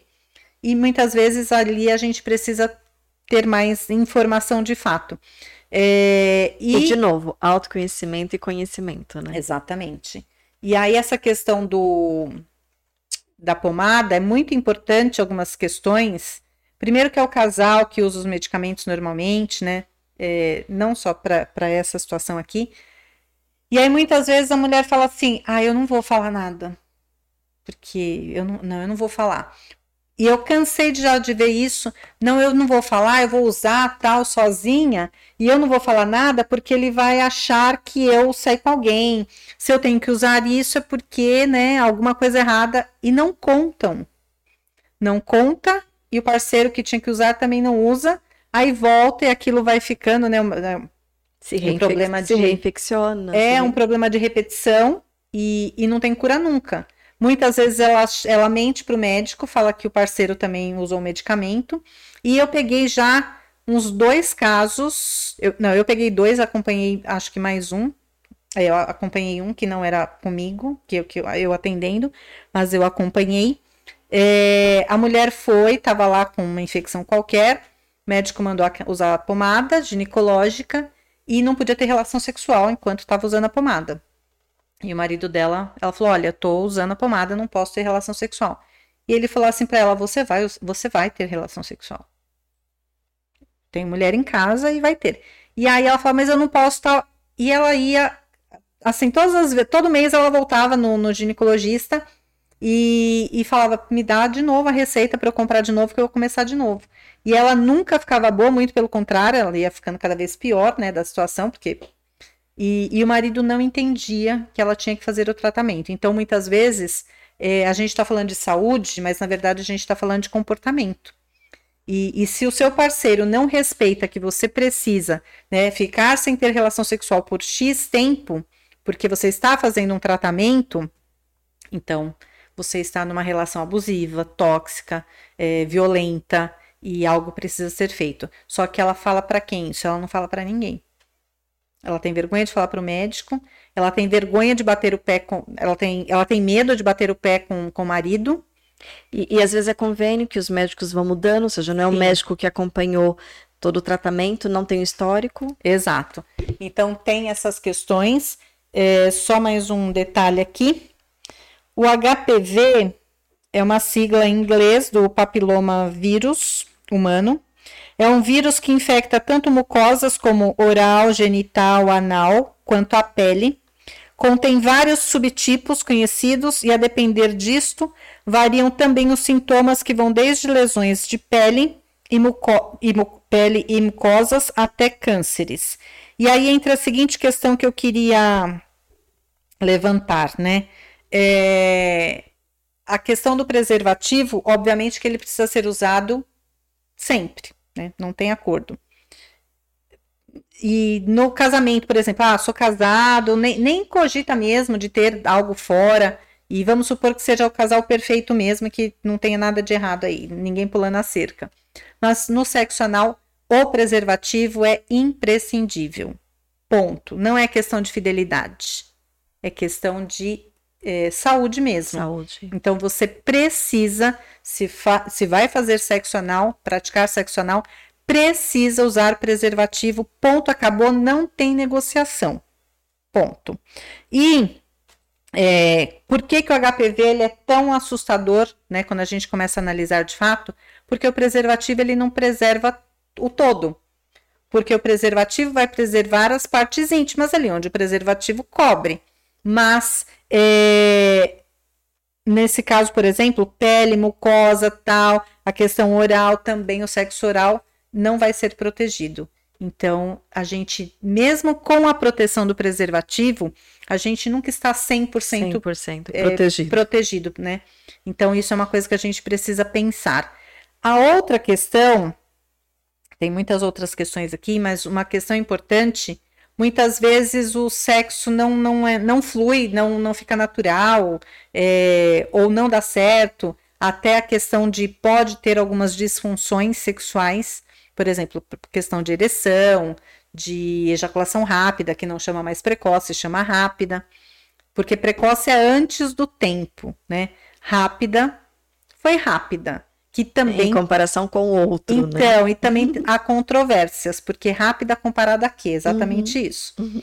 Então, é, quando por exemplo eu já peguei casos que a pessoa não conseguia de jeito nenhum a, que a coisa funcionasse ali a, a relação em si, porque ela estava preocupada com outras questões. Por exemplo, estava preocupada se de fato a moça, a garota, era um, era um caso esporádico, era um, um relacionamento, eu chamo de avulso, né? É, não tinha um relacionamento de fato. Será que de fato ela toma anticoncepcional? Será que ela se previne? É, e o medo de engravidar. E ali, aquela coisa de, ai meu Deus, o que, que vai acontecer? Obviamente que não vai dar certo. Não vai né? acontecer. Né? Não vai, vai acontecer. Não vai acontecer. Porque precisa estar presente de corpo, mente e alma para a coisa funcionar. Então não vai acontecer. E muitas vezes, grande parte das vezes, não é conversado. É, outras partes, outros tipos de relações, é, as verdades elas não são verdadeiras. Ah, você, ah, eu tomo, tomo medicamento sim, né? E... e sem contar que métodos contraceptivos, eu não sei se essa informação que eu tenho é muito antiga, né? Mas também não tem nenhum método contraceptivo que também é 100% não eficaz, nenhum, né? Nenhum. O único método contraceptivo que funciona, na verdade, tem dois. Um é não ter relação sexual. e o outro é quando você vai lá, tá aquele clima, aí chega o príncipe encantado que fala assim: ai, mas tá frio, vou ficar de meia, posso? aí você fala: hum, acho que não vai dar muito certo. uma meia bonitinha. É, a, a, de, então, pode dar certo por um. Eu disse, não vai dar muito certo, né? Então, é, tem. Claro que a gente está brincando, mas tem várias situações. Nenhum método é, contraceptivo é 100% seguro. Por isso que a gente brinca, é só não transar. E aí, acaba, e aí acaba sendo responsabilidade dos dois, né? Porque mesmo que a mulher tome, continua sendo responsabilidade dos. Ou não. Ou, ou, eu entrei em campo minado agora na Você entrou num campo minado, mas a gente vai resolver isso aí. Mas antes, deixa eu ver se eu tenho uma informação, se eu, se eu peguei a informação. Peguei. Ainda quero falar do HPV. Olha eu, só. Eu acho legal porque, assim, é, tá, óbvio, né, que o, o, HIV é uma coisa séria, assim, também. Mas o HPV me parece que é muito comum, né? Assim, é muito, muito, muito, muito comum. E os problemas são muitos também, né? É, olha, o HPV diz assim: os primeiros sintomas surgem de 2 a 8 meses, de 2 a 8 meses após a infecção pelo HPV.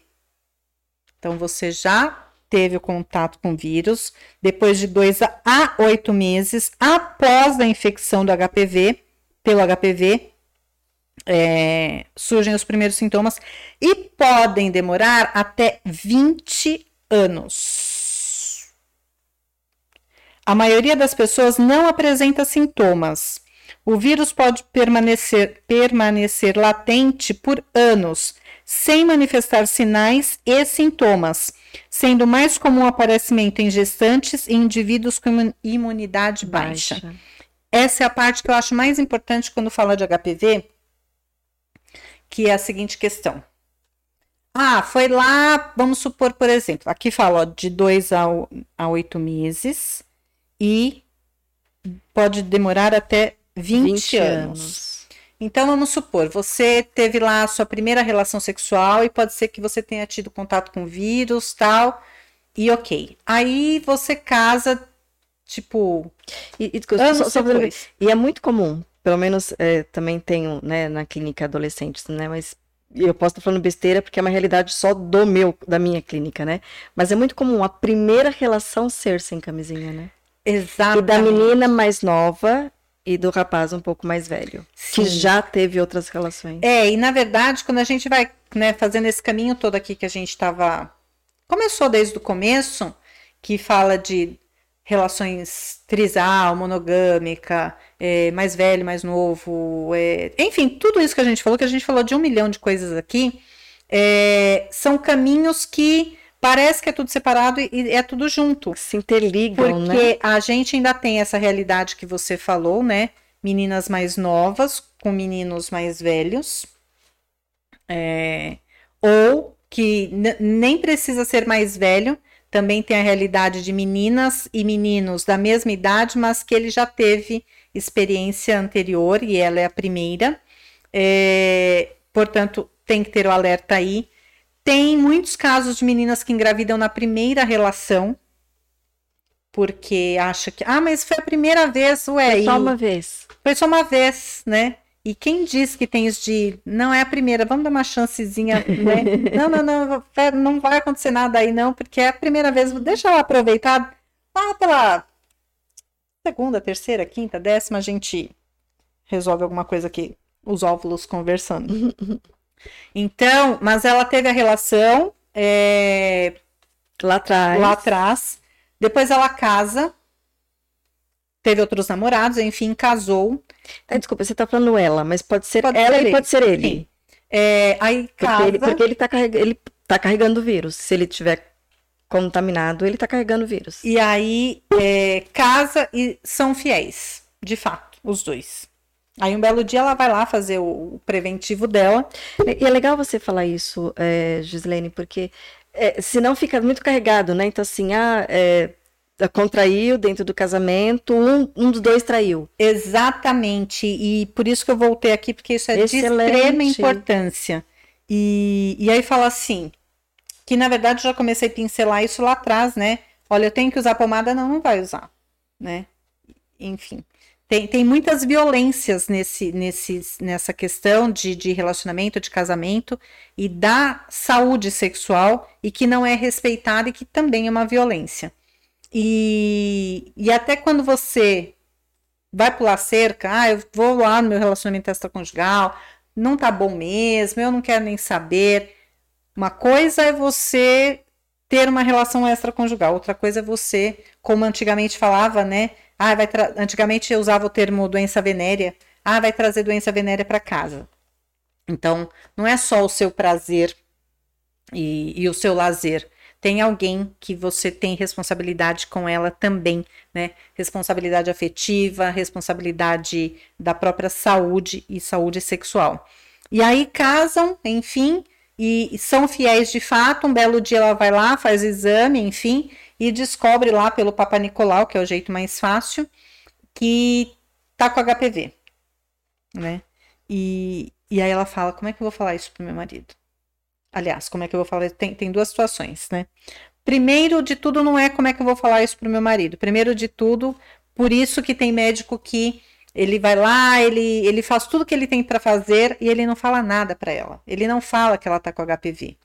Não sem antes conversar, às vezes fala, olha, próxima semana a gente vai refazer o exame. Quando você voltar aqui, vem com seu marido, né? E aí o médico com jeitinho, ele vai conversando, tal, para ele entender uma realidade, né? Para ele ter mais ou menos ali um padrão, ali um parâmetro, para ele entender o que aconteceu. Porque ele não pode falar, olha, você está com HPV, né?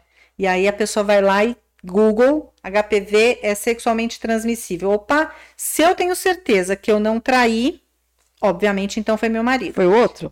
E aí eu, eu, eu já vi casos que acabou assim, saiu do consultório porque o médico foi não, não foi cuidadoso e falou: você está com HPV, é, mas está tudo bem, a gente vai cuidar, não, não se abale.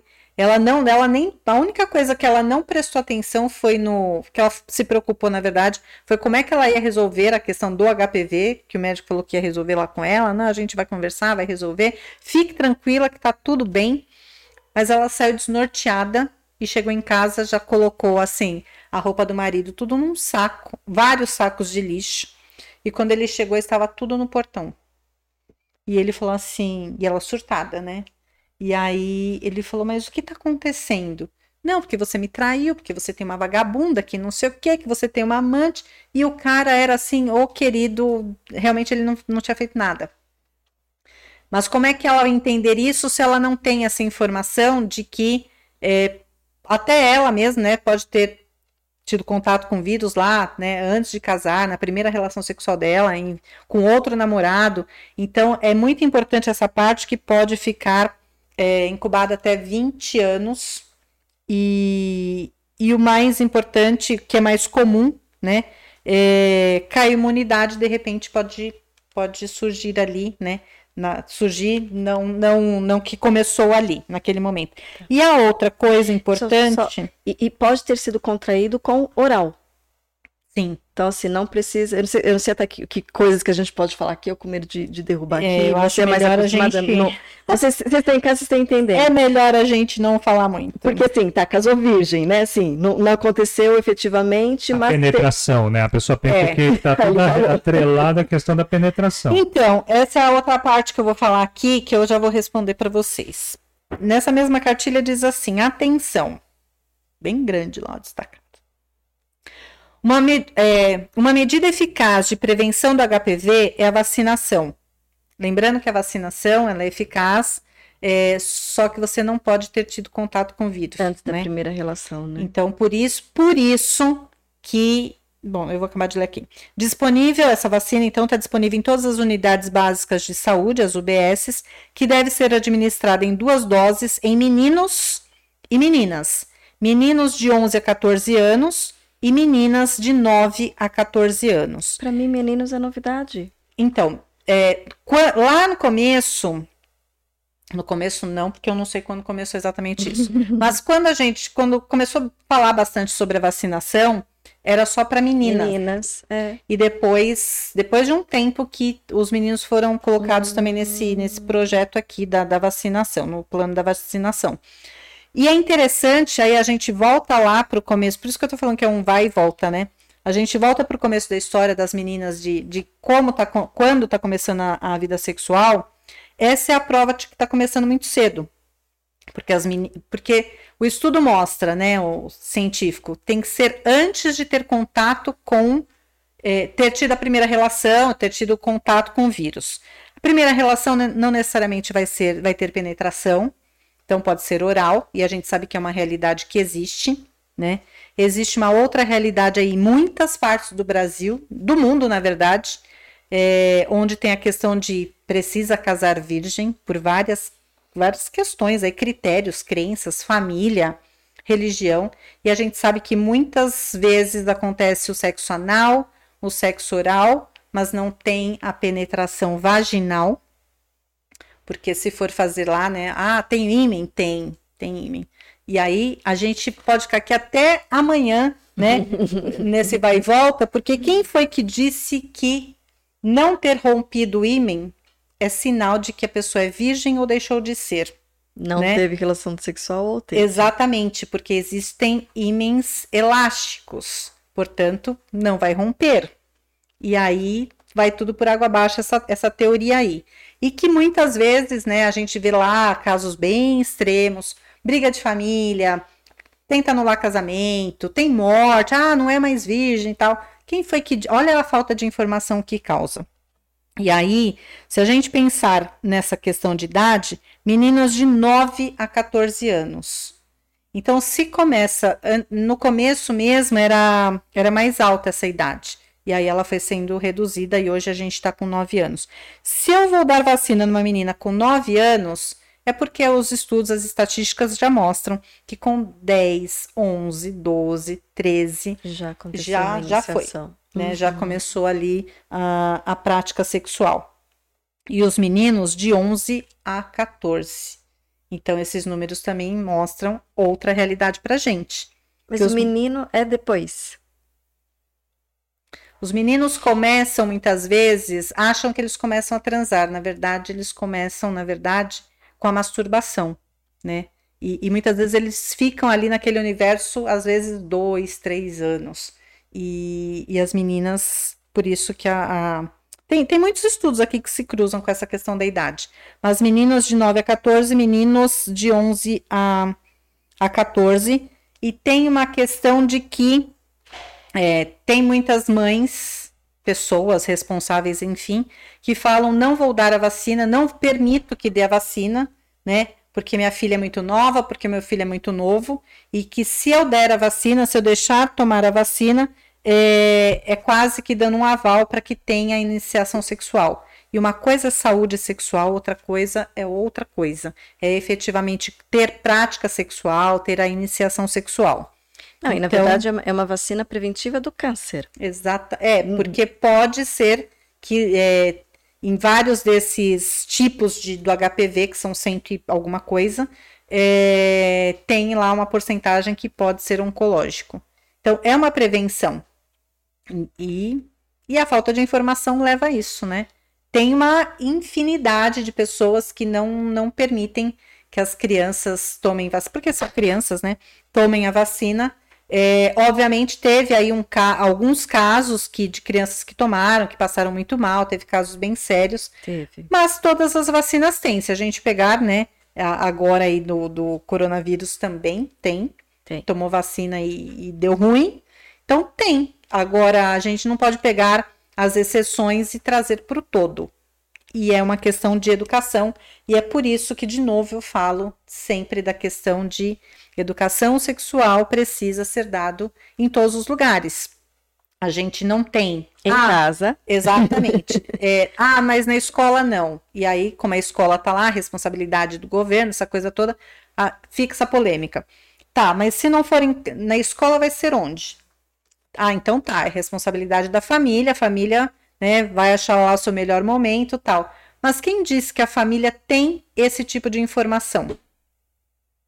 Né? Uma parcela tem, mas a maioria, principalmente na nossa realidade brasileira, não tem. Mas por mais que tenha, por exemplo, esse conteúdo que você está trazendo aqui para a gente hoje, quem de nós tem? Mesmo tendo, mesmo conhecendo, mesmo sabendo, porque é uma coisa bem, é, bem específica, bem estudada aqui. É. E aí tem uma, uma questão é, quando a gente fala, por exemplo, de doença sexualmente transmissível, tem uma. Eu acho que eu até peguei aqui. A questão da higiene. Que a gente fala assim, mas é óbvio que todo mundo é limpinho, né? Vai transar e tá limpinho. Não é uma realidade. Ainda mais quando a pessoa é bonita, né? Aí... A gente vai contar, tem uma história. Ah, a gente vai, vai, contar a história a gente do deixando, a gente combinou de deixar um pouquinho pro finalzinho, porque. Olha. Fatores de risco, tal. Olha isso. Conheça os fatores de risco é, do todo, né? Das ISTs, STs no todo. Fatores de risco: não utilizar preservativos. Então, a gente sabe que tem que usar preservativo, não tem acordo, não tem combinado, não tem pagar mais, não tem ficar de mal. Ah, mas se, se não for assim, eu vou sair com outra. Então, vai, meu filho, vai com Deus. Vai disputar as 30 lá. É, eu, é, exatamente.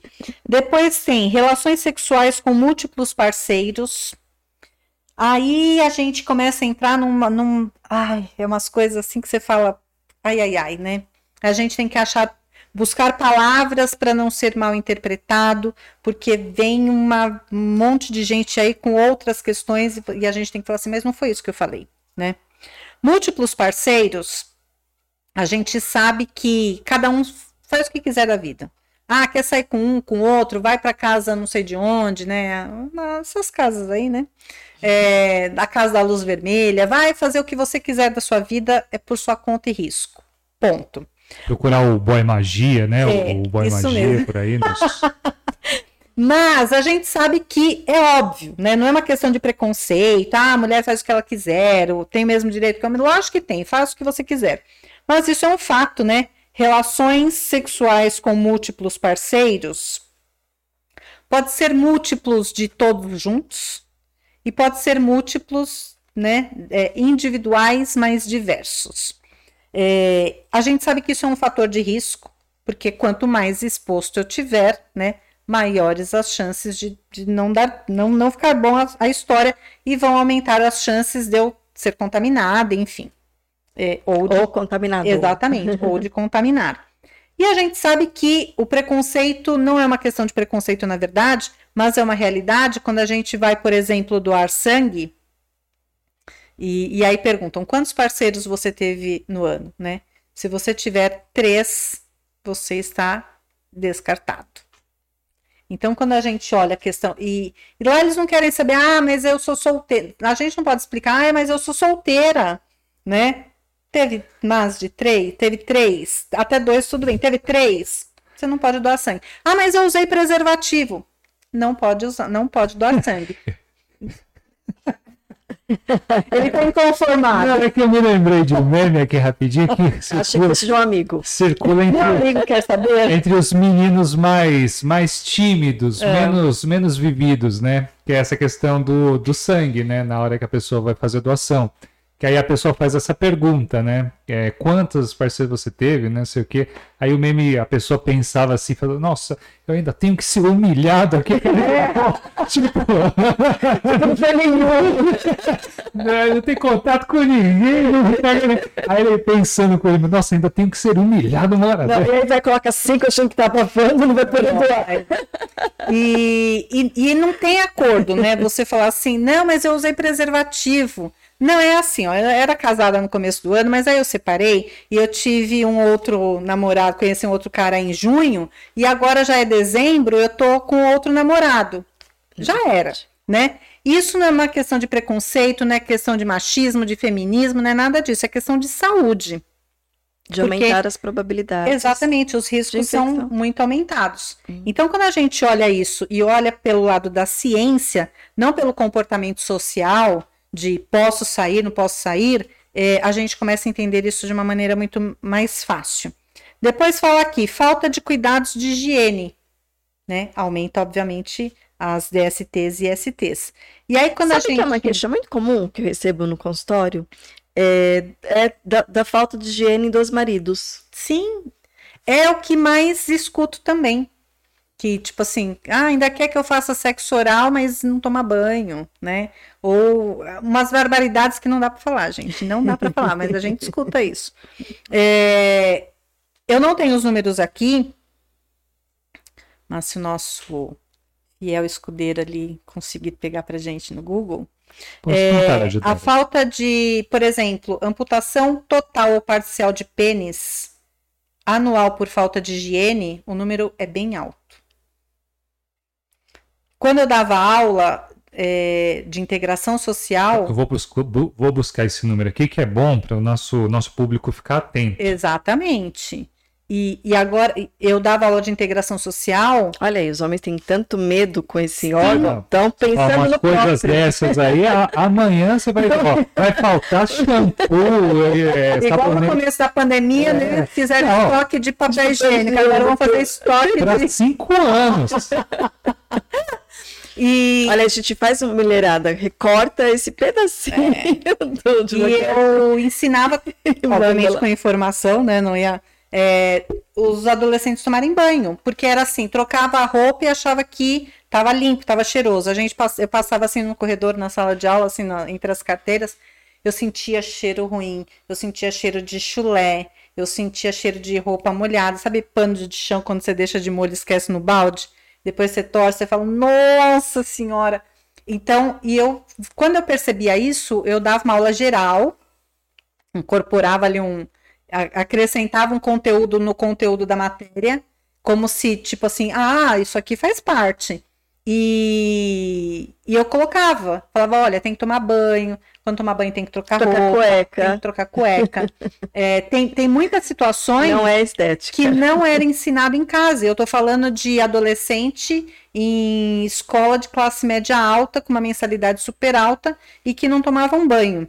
E aí, quando a gente pega o número de amputação total ou parcial de, de pênis, e das mulheres tem mil infecções também, por conta de, de falta de higiene, a gente começa a entender todo outro contexto de por que, que a minha mulher não quer ter relação sexual comigo, né? E muitas vezes ela não pode, porque tem muitas, muitos lares aí, casas, porque lar não é, né? É, muitas casas, muitos relacionamentos que a violência faz parte do cotidiano. Como que ela vai falar para ele, ah, eu não quero porque você está mal cheiroso, porque você não tomou banho desde ontem? Eu peguei um caso mais ou menos recente, faz alguns meses, agora na pandemia, que o marido falou para mim assim: é, Gislene, é, dá para você conversar com a minha esposa? Porque eu, eu não sei nem como falar tal. E eu queria saber se você consegue falar com ela. Ela não escova os dentes, na pandemia não tá saindo, né? Ninguém tá saindo, bem lá no começo. Não tava saindo tal. E ela só escovava os dentes se ela fosse sair para algum lugar. Entendeu? Então, isso é uma realidade. Aí, como que a gente fala de é, relacionamento saudável? É, como que a gente fala de, de desejo? De desejo. De... Aí fala assim, ah, mas é a menopausa que acabou com a libido. Não, não é, né? É, quando a gente tem esses números. Conseguiu? Eu achei. Bom, os dados aqui são de 2019, né? E dizem que cerca de mil homens, ou para mais ou para menos, amputam o pênis por falta de higiene. A gente está falando de uma população de 200, 220 milhões de pessoas, né? Não devia ser nenhum, né? Não, é, é porque é, é uma situação extrema. N não é, é, Pegou infecção, pegou. Não, então, amputação. E, e quando Precisou... a gente olha as fotos, depois procurem lá. Quando a gente olha. Na faculdade a gente vê isso tudo direitinho, né? Quando a gente olha as fotos do, do estado que ficou e, e pensar que aquilo foi meramente por falta de higiene, falta de banho, né? e tem de todas as idades, desde meninos novos, adolescentes até idosos, passa por todas as idades e aí amputa ou total ou parcial, né? É, e aí, obviamente, essas pessoas também não vão ao médico, porque se fosse, obviamente, que dava para identificar lá logo no começo. Então, uma outra coisa, quando a gente aí fala assim, ah, mas é homem, é, eu tenho várias amigas é, depiladoras, e até onde eu faço depilação, na clínica que eu faço, às vezes eu vou lá e converso bastante com, com a minha depiladora, e ela fala, olha, às vezes não dá. Eu, tenho, eu conheço uma que fazia, é uma cabeleireira, e ela tinha espaço de depilação, ela falou assim, eu parei, porque eu não tinha, eu passava mal, né? Mulher chegava para fazer depilação, que ela falava assim, quando tirava a roupa, lá na outra sala, eu falava, não tem condições. Então, de tanto constrangimento, por falta de higiene, ela resolveu parar de, de fazer depilação lá no salão dela. Então, isso é uma realidade. Agora, quando a gente tira né, da, da questão do, da depilação, da, da, da estética, e leva isso para a saúde pra mesmo, saúde. Uhum. A gente tem essa realidade e fala, mas como que essas DSTs são esses tantos aí, 376 ou 79 milhões? É assim, né? E como que vai ter um relacionamento saudável com desejo, com fantasia, com vem cá, meu nego, vem cá, né? É, não vai ter, não vai ter. É impossível. Então, esses números são assustadores, essas questões. E a, o outro fator que eles trazem aqui é, consulta tardia após surgirem os primeiros sinais ou sintomas. E então as pessoas não vão. É, depois eu vou te passar essa cartilha, você coloca o link. E, e aí fala, por exemplo, de HIV, fala de. Ai, é? Gardinella, acho que é esse o nome, que fica aquele cheiro de. Que os homens brincam, falam, ah, tem cheiro de peixe. Eu falo sempre, tem vídeo lá no meu canal que fala o seguinte: nenhum. Vagina tem cheiro de vagina. Ponto. Não tem cheiro de flores e não tem cheiro de bacalhau. né? Não tem cheiro de peixe. Isso é, isso é folclore.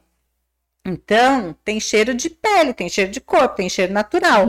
Agora, é fato que, por exemplo, as prostitutas, e isso eu sei porque eu contratei lá no começo, né? Para me contar todos os segredos. É, elas têm que trabalhar mesmo quando estão com infecção. É o trabalho, né? Então, como é que elas fazem? Tem um medicamento aí, que eu não vou falar o nome, que eu não vou fazer propaganda, né? Mas é o nome de uma cor. Hum. É alguma cor? É, é um tatatã, uma cor. Uma cor que as mulheres gostam bastante, está associada ao mês de outubro, tá, tá, tá. Que vende na farmácia sem Chega lá, você pega, não, não precisa nem pedir. A maioria das farmácias está lá Já saquei. Fazem lavagem, o cheiro, né, o cheiro de peixe, por exemplo, com aquela infecção lascada, não vai ficar, vai, vai sumir o cheiro. obviamente depois... E adormece, né? Sim. Anestesia. É, e depois de um tempo volta, obviamente, sim, né? Sim. E, e, volta o cheiro, né? Vai ter que fazer de novo tá daqui lá, a né? pouco. Só que tá lá, faz o programa, tudo normal, o cara Meu, não sente violência. cheiro de nada e, e acha que tá tudo bem. Faz, inclusive, obviamente, né?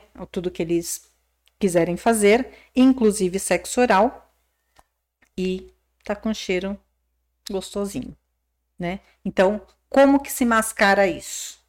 E aí a gente vai, vai propagando, né? Vai, vai disseminando aí essas doenças todas. Então, quando a gente olha a questão de cheiro, a questão de falta de higiene, a questão de banho. E aí a gente volta para a questão do banho, da questão da amputação de pênis. É, quantos meninos de fato foram ensinados a tomar banho quando eram pequenos? Nem as meninas, né? Você já trouxe essa referência aqui, né? De aprender a, a se limpar, né? Do lado certo, né? Sim. E a outra questão, que, que aí eu, eu abordo muito na questão da, do corporativo, até por questões óbvias, quando a gente vai ao banheiro feminino, e, e eu, eu, falei, eu falei sobre isso. Eu dei entrevista para um programa aí recente, faz um mês mais ou menos, e eu falei sobre isso, que tavam, a gente levantou a questão do banheiro multigênero. E eu falei assim: tem mil questões nessa questão do banheiro multigênero. Aí eu brinquei e falei assim: vamos ver por quanto tempo os homens vão querer entrar no banheiro feminino, né? É, pensando nisso bem, bem aberto, assim, né? Tudo junto e misturado. Quando eles olharem lá, a primeira, a primeira vez que eles olharem o cesto de lixo, umas coisas que a gente vê. Então, né? Questão de menstruação mesmo. E aí a gente olha e fala assim: tá faltando educação, porque isso daqui é falta de educação, isso é falta de informação, isso é falta de higiene. E então isso também é. Aí a gente poderia juntar com a questão que até parar de falar, né, da questão lá da pobreza menstrual dos absorventes. Quantas meninas, e aí eu vi várias matérias na época da, aí dessa questão da, da do veto, é, quantos absorventes gasta, né? E fizeram os cálculos, enfim. E a questão é quanto, de quanto em quanto tempo, quantos absorventes devem ser trocados e como que fica o absorvente que não é trocado, né? Só vaza ou e, e, vai criando tantas outras questões, né? Que, que vai mexer com a saúde também. Então, com a saúde íntima. E aí a gente vai buscando. Então, por isso que eu falo de educação sexual. Não é ensinar a fazer sexo, mas é todo esse universo e que a gente transita aqui por é, relacionamento, relacionamento conjugal, relações humanas. Essa questão do banheiro, por exemplo, desse multigênero, nesse exemplo que eu trouxe, é relação humana, porque não tem nada a ver com relação sexual, conjugal, afetiva, nada disso. Mas parte da questão que é íntima. E como eu falei lá atrás, muitas vezes o casal tem tem é um casamento, mas eles não têm intimidade. E eu já vi também esse caso que chegou ali, num, eu atendia casal, e eu atendo casal separado, né? Primeiro um, depois outro, às vezes atendia separados, em algum momento, algumas sessões eu junto. E chegou também essa questão de dar um toque para ela, né? A questão do, do, banheiro lá em casa, só tem um banheiro, a gente divide o mesmo banheiro. Então isso também chega. E eu falei, por que, que você não falou isso para ela? Ah, eu não tenho coragem. Ah, eu não tenho coragem. Porque, olha, lá em casa, é, eu era o único eu era o único homem da casa, e tinha, era minha mãe, mas três irmãs, nunca vi isso, eu não tenho coragem de falar isso para ela. Então, como que você é casado com alguém há anos e você Divide não tem coragem? Divide o mesmo banheiro e não tem intimidade. Divide o mesmo banheiro, faz tudo, faz né? tudo. Né? Mas você não tem coragem de falar do absorvente como é jogado no, no lixo ali. E, e enfim, é, é, é, uma questão de educação, é uma questão cultural, educação no sentido amplo agora, e tudo isso precisa ser falado, alguém precisa falar, e a gente não vê as pessoas falando. Por isso que a gente está aqui. Aqui a gente fala. Por isso eu acho que a gente tinha que ter um programa diário. É, só, só avisar um negócio. O YouTube tá com. Tá, a transmissão tá meio instável aqui. É, eles estão. É... Colocando robô para poder ficar. É, tá meio instável. Se ocorrer alguma queda, alguma coisa, talvez a gente retorne aqui para a gente iremos retornar para finalizar. É, se, se, se, se houver queda, tá bom? Para vocês que estão acompanhando com a gente aí. E para vocês duas ficarem cientes aqui é, também. Que nada. Que pode, ser, que pode ser uma questão de tecnologia, acontece, né? Essas estabilidades acontecem. Que nada é algum fornecedor, algum fabricante de produtos de higiene já pensando assim, ai meu Deus, como é que eu vou fazer agora para vender esses produtos de higiene para ensinar esse povo a tomar banho? Estamos aceitando anunciantes, olha aí. Exatamente, patrocínio. patrocínio, pode e, e essa questão de higiene, disso tudo, a gente chega, né, na, na questão da aparência. Porque como as prostitutas, eu falei aí, né, dão aquela mascarada ali para tirar o cheiro da, do, do corrimento, de uma infecção, porque elas precisam trabalhar, enfim. Não estou dizendo é, que, é, que, é que eu, fiquei, eu, fiquei, eu fiquei aqui pensando, nem no certo nem no errado, mas assim, que violência, né? Que... Com todos, né? Com, com todos, todos, com todos. Com todos. E, e é, é complicado. Quando a gente fala, as pessoas falam assim para mim, independente do assunto, né?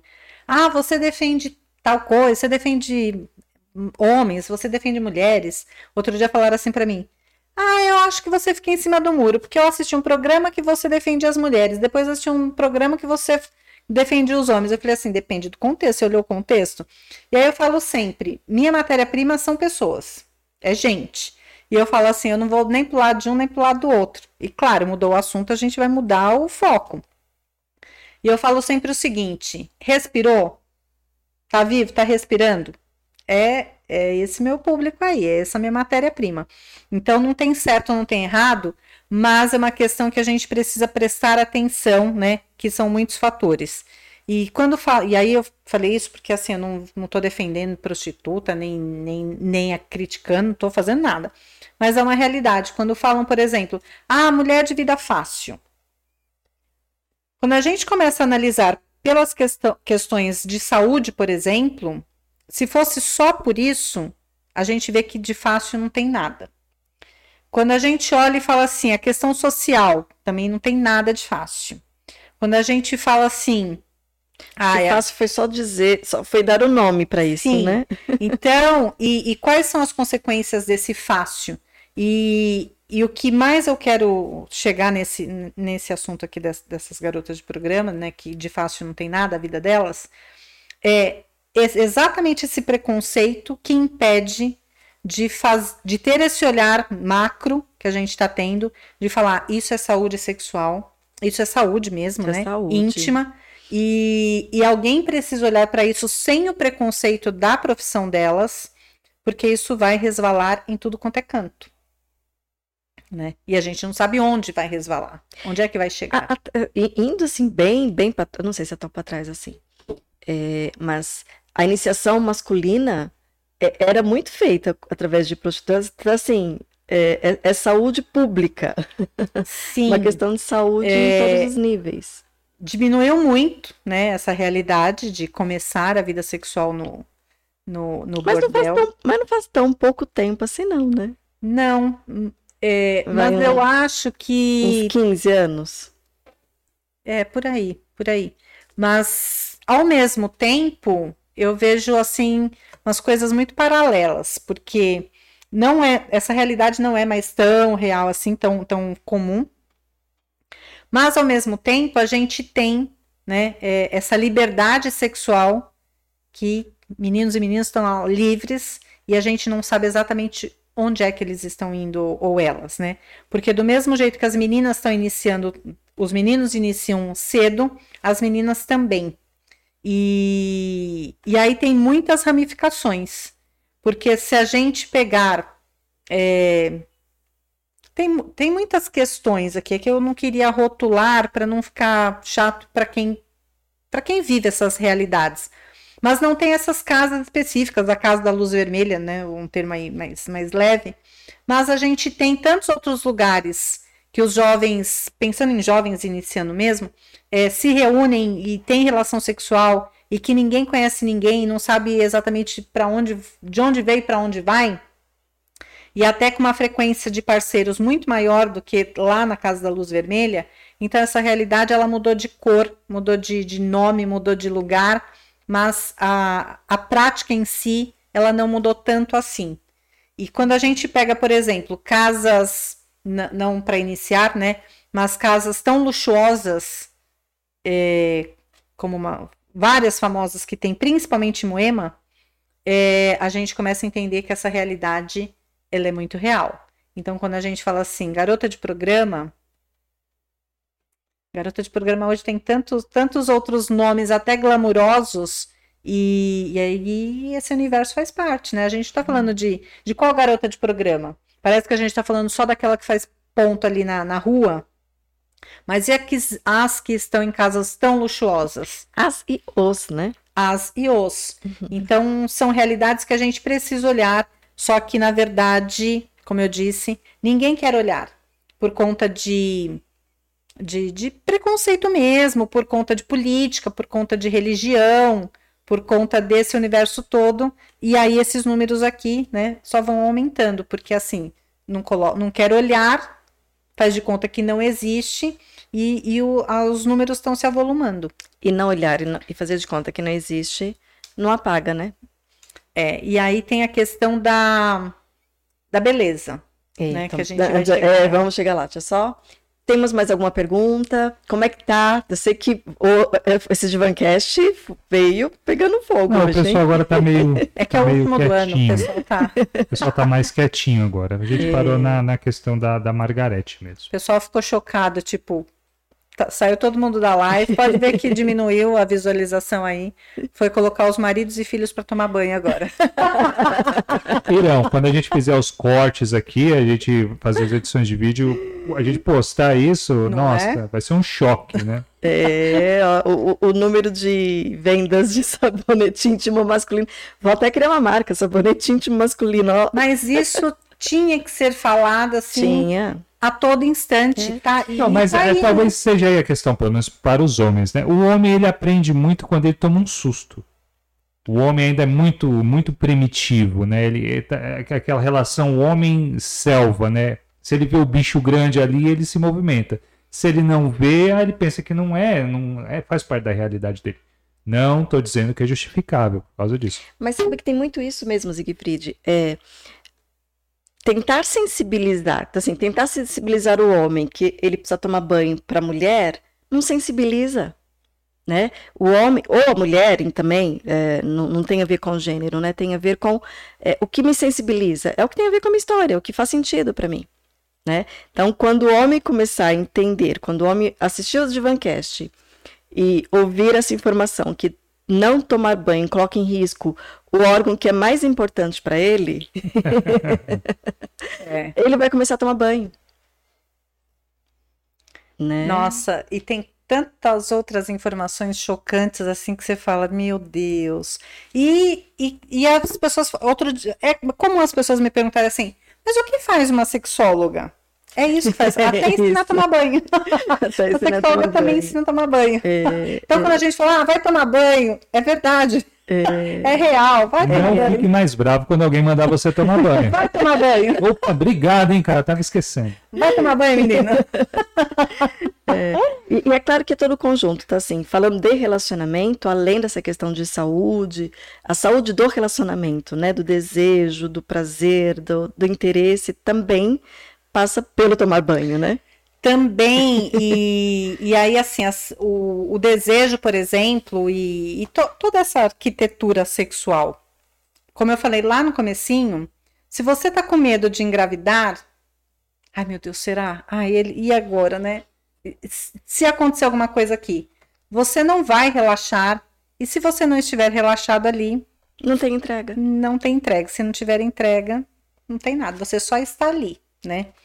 E, e aí entram algumas outras questões.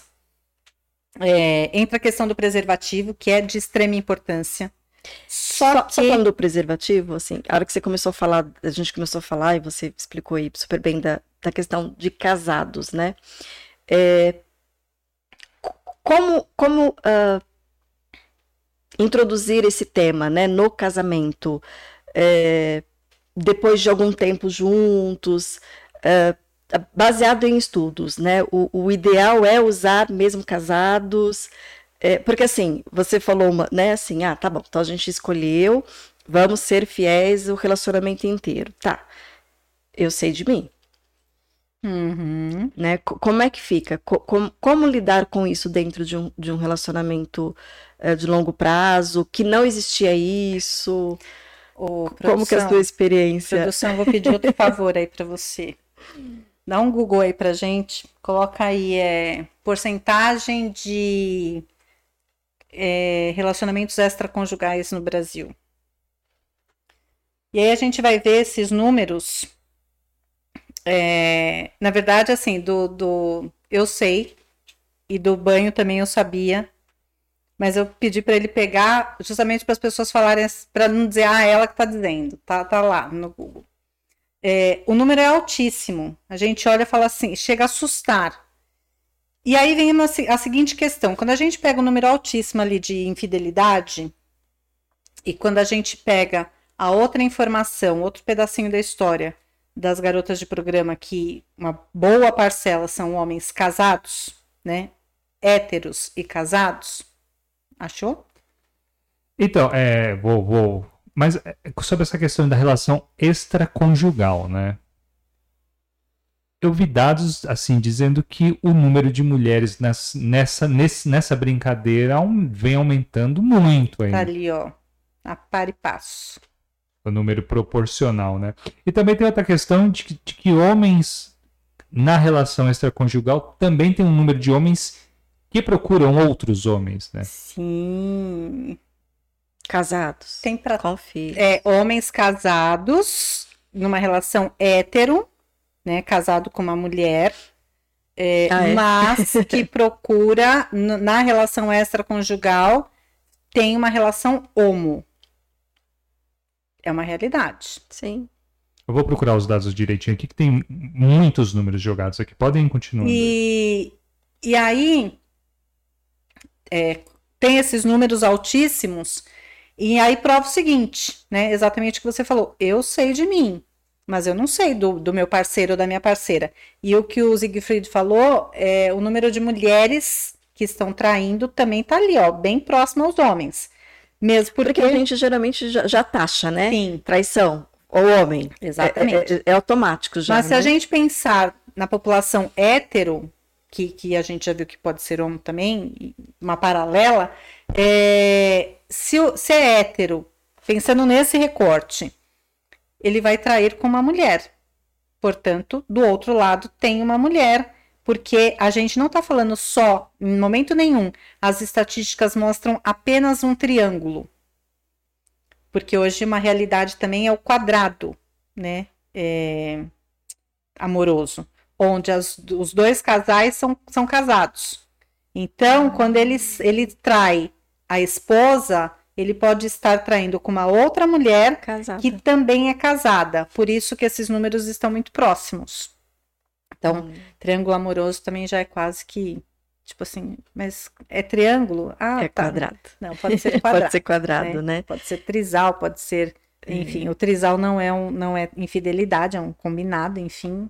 É, mas tem muitas realidades. E aí a questão é, como que, que a gente faz isso?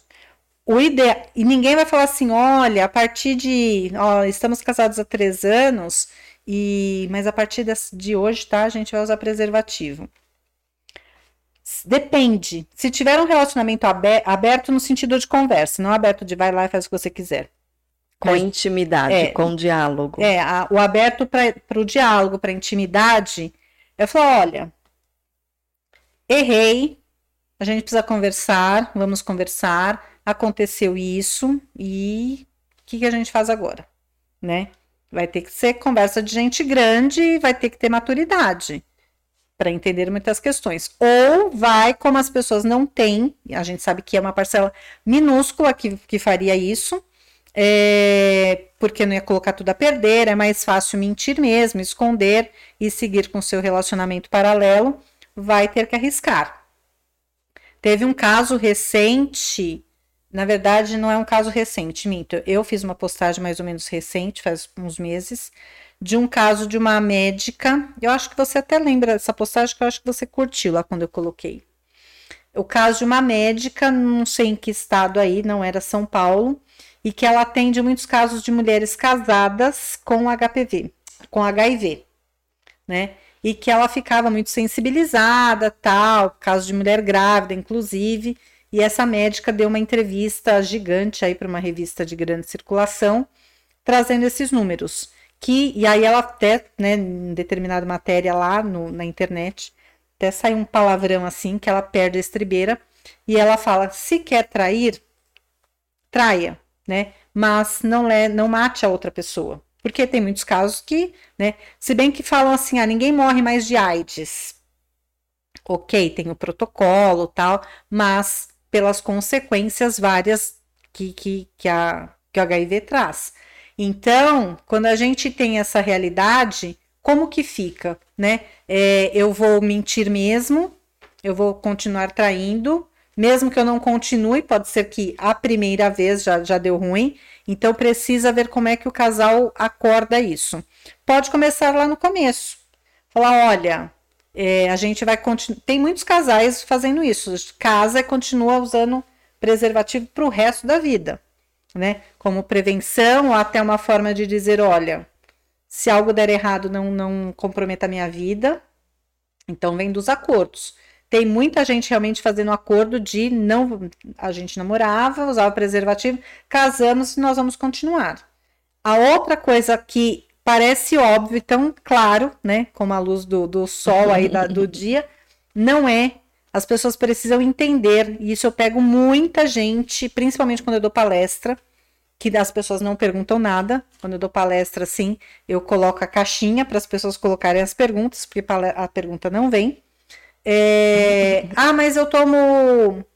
Eu uso, eu tomo pílula, ou eu tenho DIL, ou eu tomo injeção. Para que, que eu vou usar camisinha?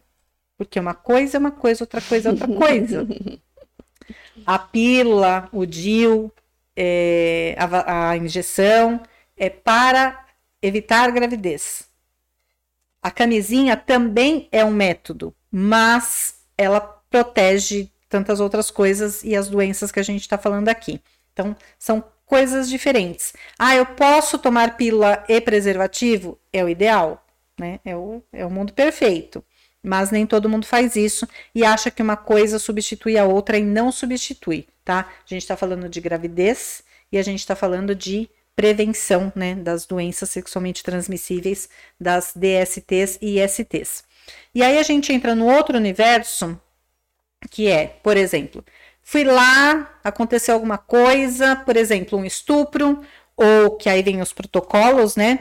Um estupro, ou é, tava namorando, saí com meu namorado, saí com alguém aí que eu conheci, usei preservativo, mas preservativo estourou, é, furou, escapou, aconteceu alguma coisa lá que, que não era para ter acontecido.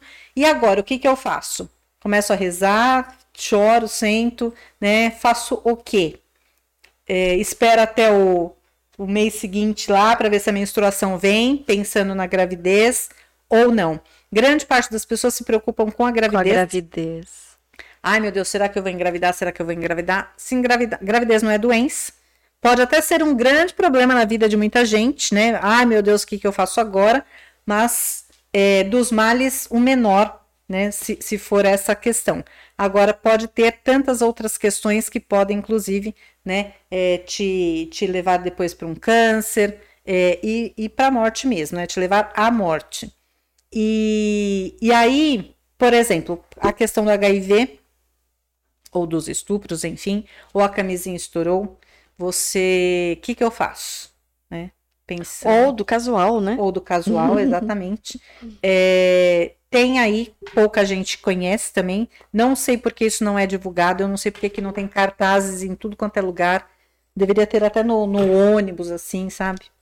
É, tem o PEP e tem o PrEP. PEP é profilaxia pós-exposição, teoricamente é o HIV. É o PEP. PEP. PEP. Estourar a camisinha, alguma coisa aconteceu.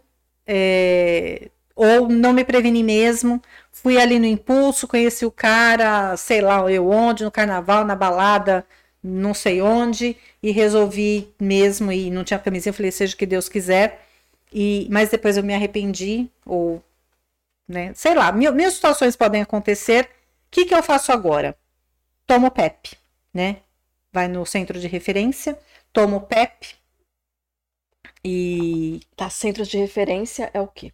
Centro de referência é um centro de. Normalmente é para HIV. É... Tem alguns lugares que tem, eu sei que tem ali na na perto do metrô Santa Cruz, tem alguns pontos específicos que tem que olhar na internet, não tem tantos, mas tem hospital público que também dá, ou no posto de saúde, se não tiver, eles encaminham. Brasil. Sim. Então, toma o PEP, é um medicamento que você toma 28 dias, tipo um coquetelzinho, e para evitar, né, principalmente focando no HIV. Quando você é estuprado, por exemplo, ou alguma outra questão de violência sexual. É, aí tem a pílula do dia seguinte. Aí também, nesse caso de a, é, relação sexual desprotegida, ou proposital, ou porque estourou a camisinha, também vem a pílula do dia seguinte, vem tudo isso. Passa com psicólogo, passa com assistente social, faz exame. É, quando você chega lá, faz, toma o, o medicamento durante 28 dias, depois você volta, faz exame de novo, depois você refaz de novo, acho que são três vezes, é, três vezes, e, e, tem todo um acompanhamento. O PEP pode, é gratuito e ele pode ser tomado até 72 horas de quando aconteceu o fato, né? Depois de 72 horas não faz mais efeito. E quanto mais próximo do, de quando aconteceu, mais, mais eficaz. E quanto mais próximo das 72 horas, menos eficaz.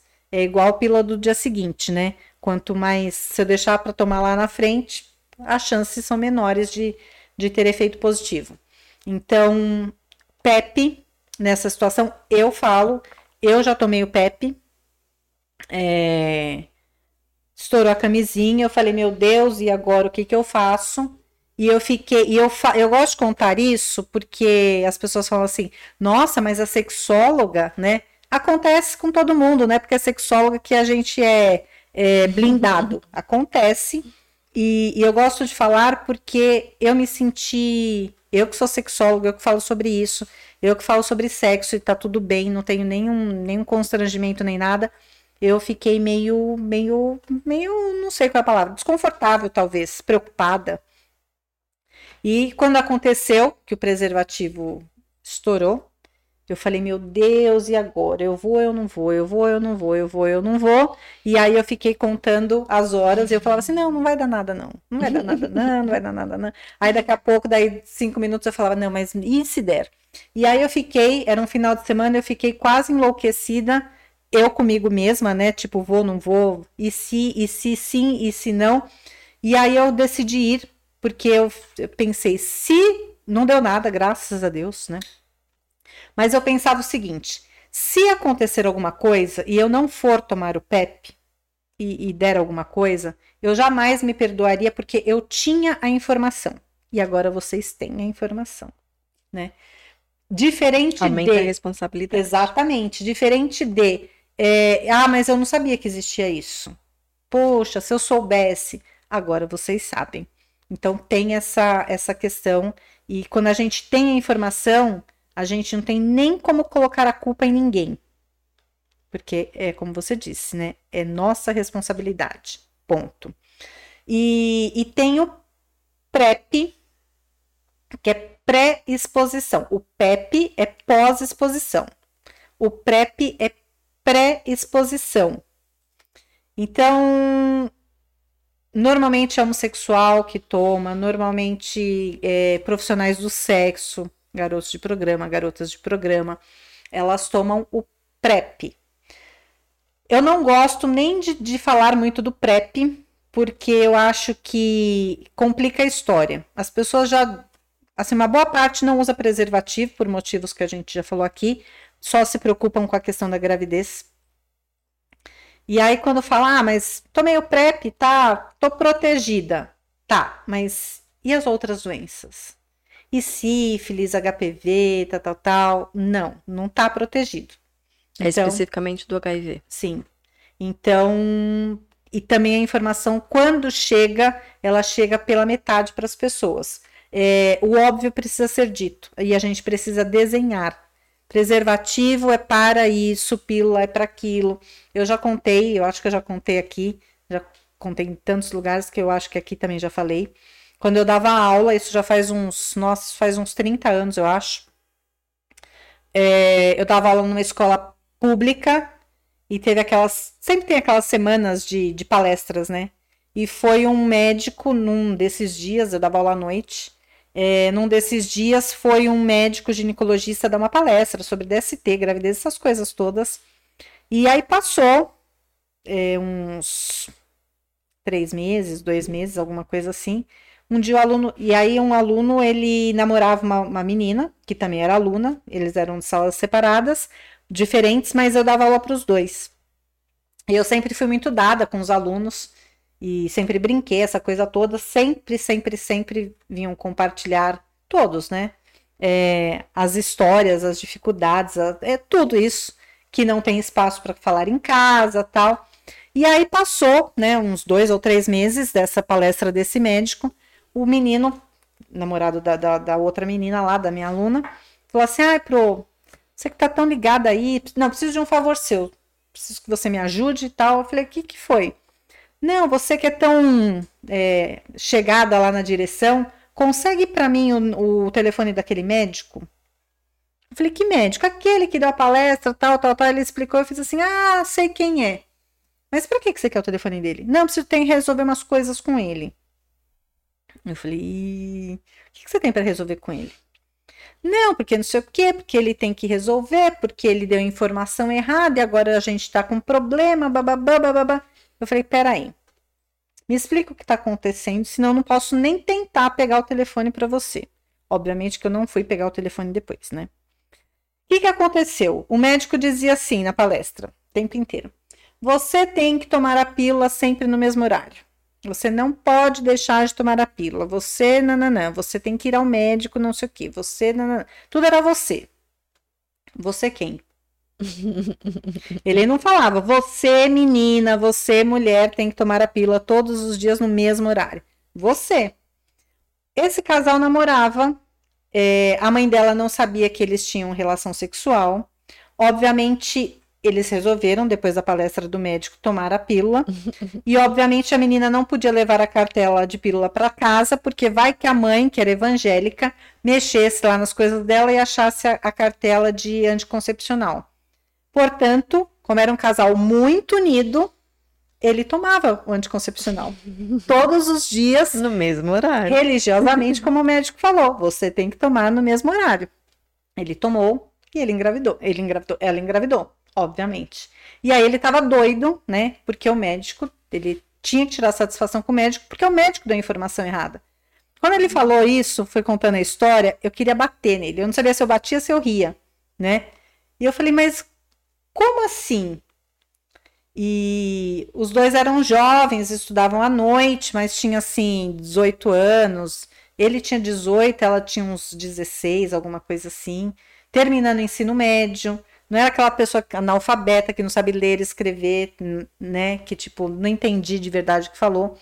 Então, desde dessa vez eu aprendi que é, eu tenho que entender, que né? É, eu sou responsável pelo que eu falo, não pelo que o outro entende. Isso não é verdade.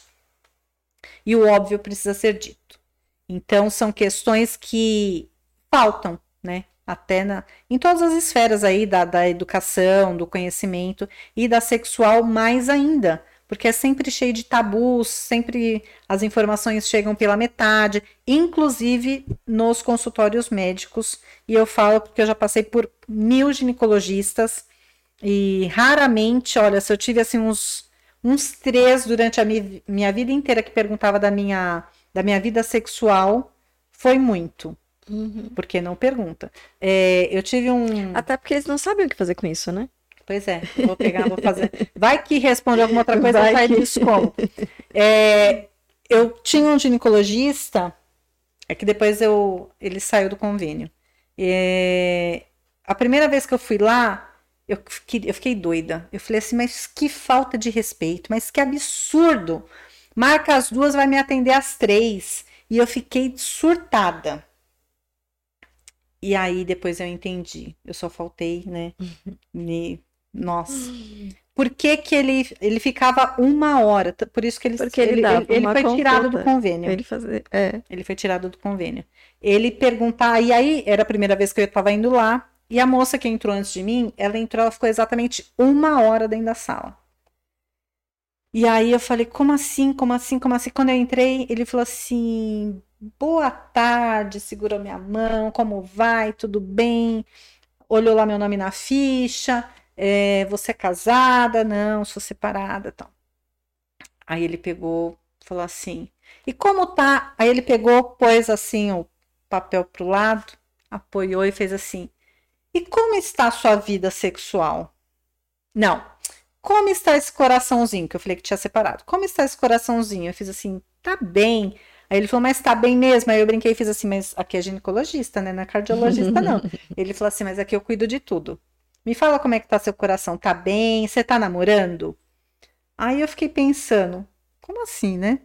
Aí foi perguntando, ele falou assim, como tá sua vida sexual?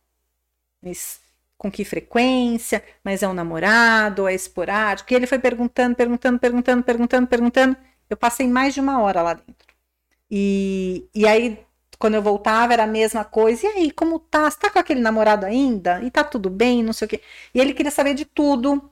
E, e aí eu fui entendendo que ele fazia isso com exatamente todas as clientes, as pacientes.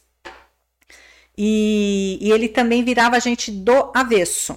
Ele pedia todos os exames possíveis e imagináveis, imaginários. E aí o que, que ele fez? Ele foi tirado do convênio porque ele cuidava da, do, do, paciente ali no todo.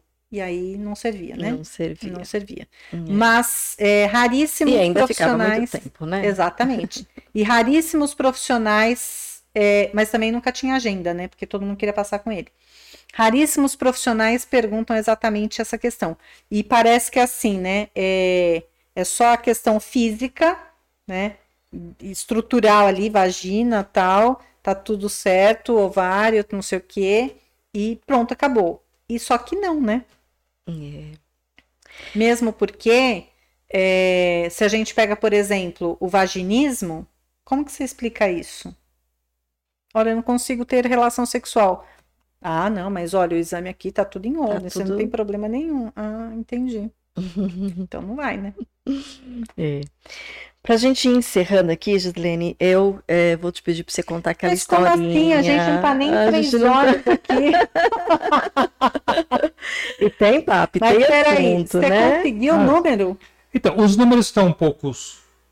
Os números estão um pouco confusos, por quê? Porque veio a, a, o fechamento, né? O, aí, aí, tem muito dado de assim, pessoas que entraram em sites, mas que não necessariamente. Agora tem traições, traições. Então, a, e aí o que é traição? Está na faixa de 70%, é isso? Os números estão muito confusos aqui. Tem número que fala que de mulher está até maior.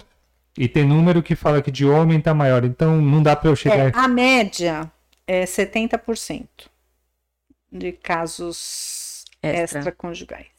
E, e, esses dados agora, por exemplo, com o fechamento, aí o pessoal tendo acesso à internet, né, entrando em sites de relacionamento, então é, é, fica complicado, porque aí também precisa entender se, o, o, que, que eles aceitam como traição ou não traição, se a pessoa só entrou como um passatempo, é, tá muito confuso aqui esses números pós-pandemia. É, tem que, tem que e eles experimentar, a, né? A, a matéria que a, o, a, o buscador aqui acabou só jogando essas informações mais recentes mesmo. Então, eu, é, pra... mas foi legal porque você já trouxe essa questão, né? Uma questão que a gente não tinha trazido aqui, é né? Porque... Que a traição tem.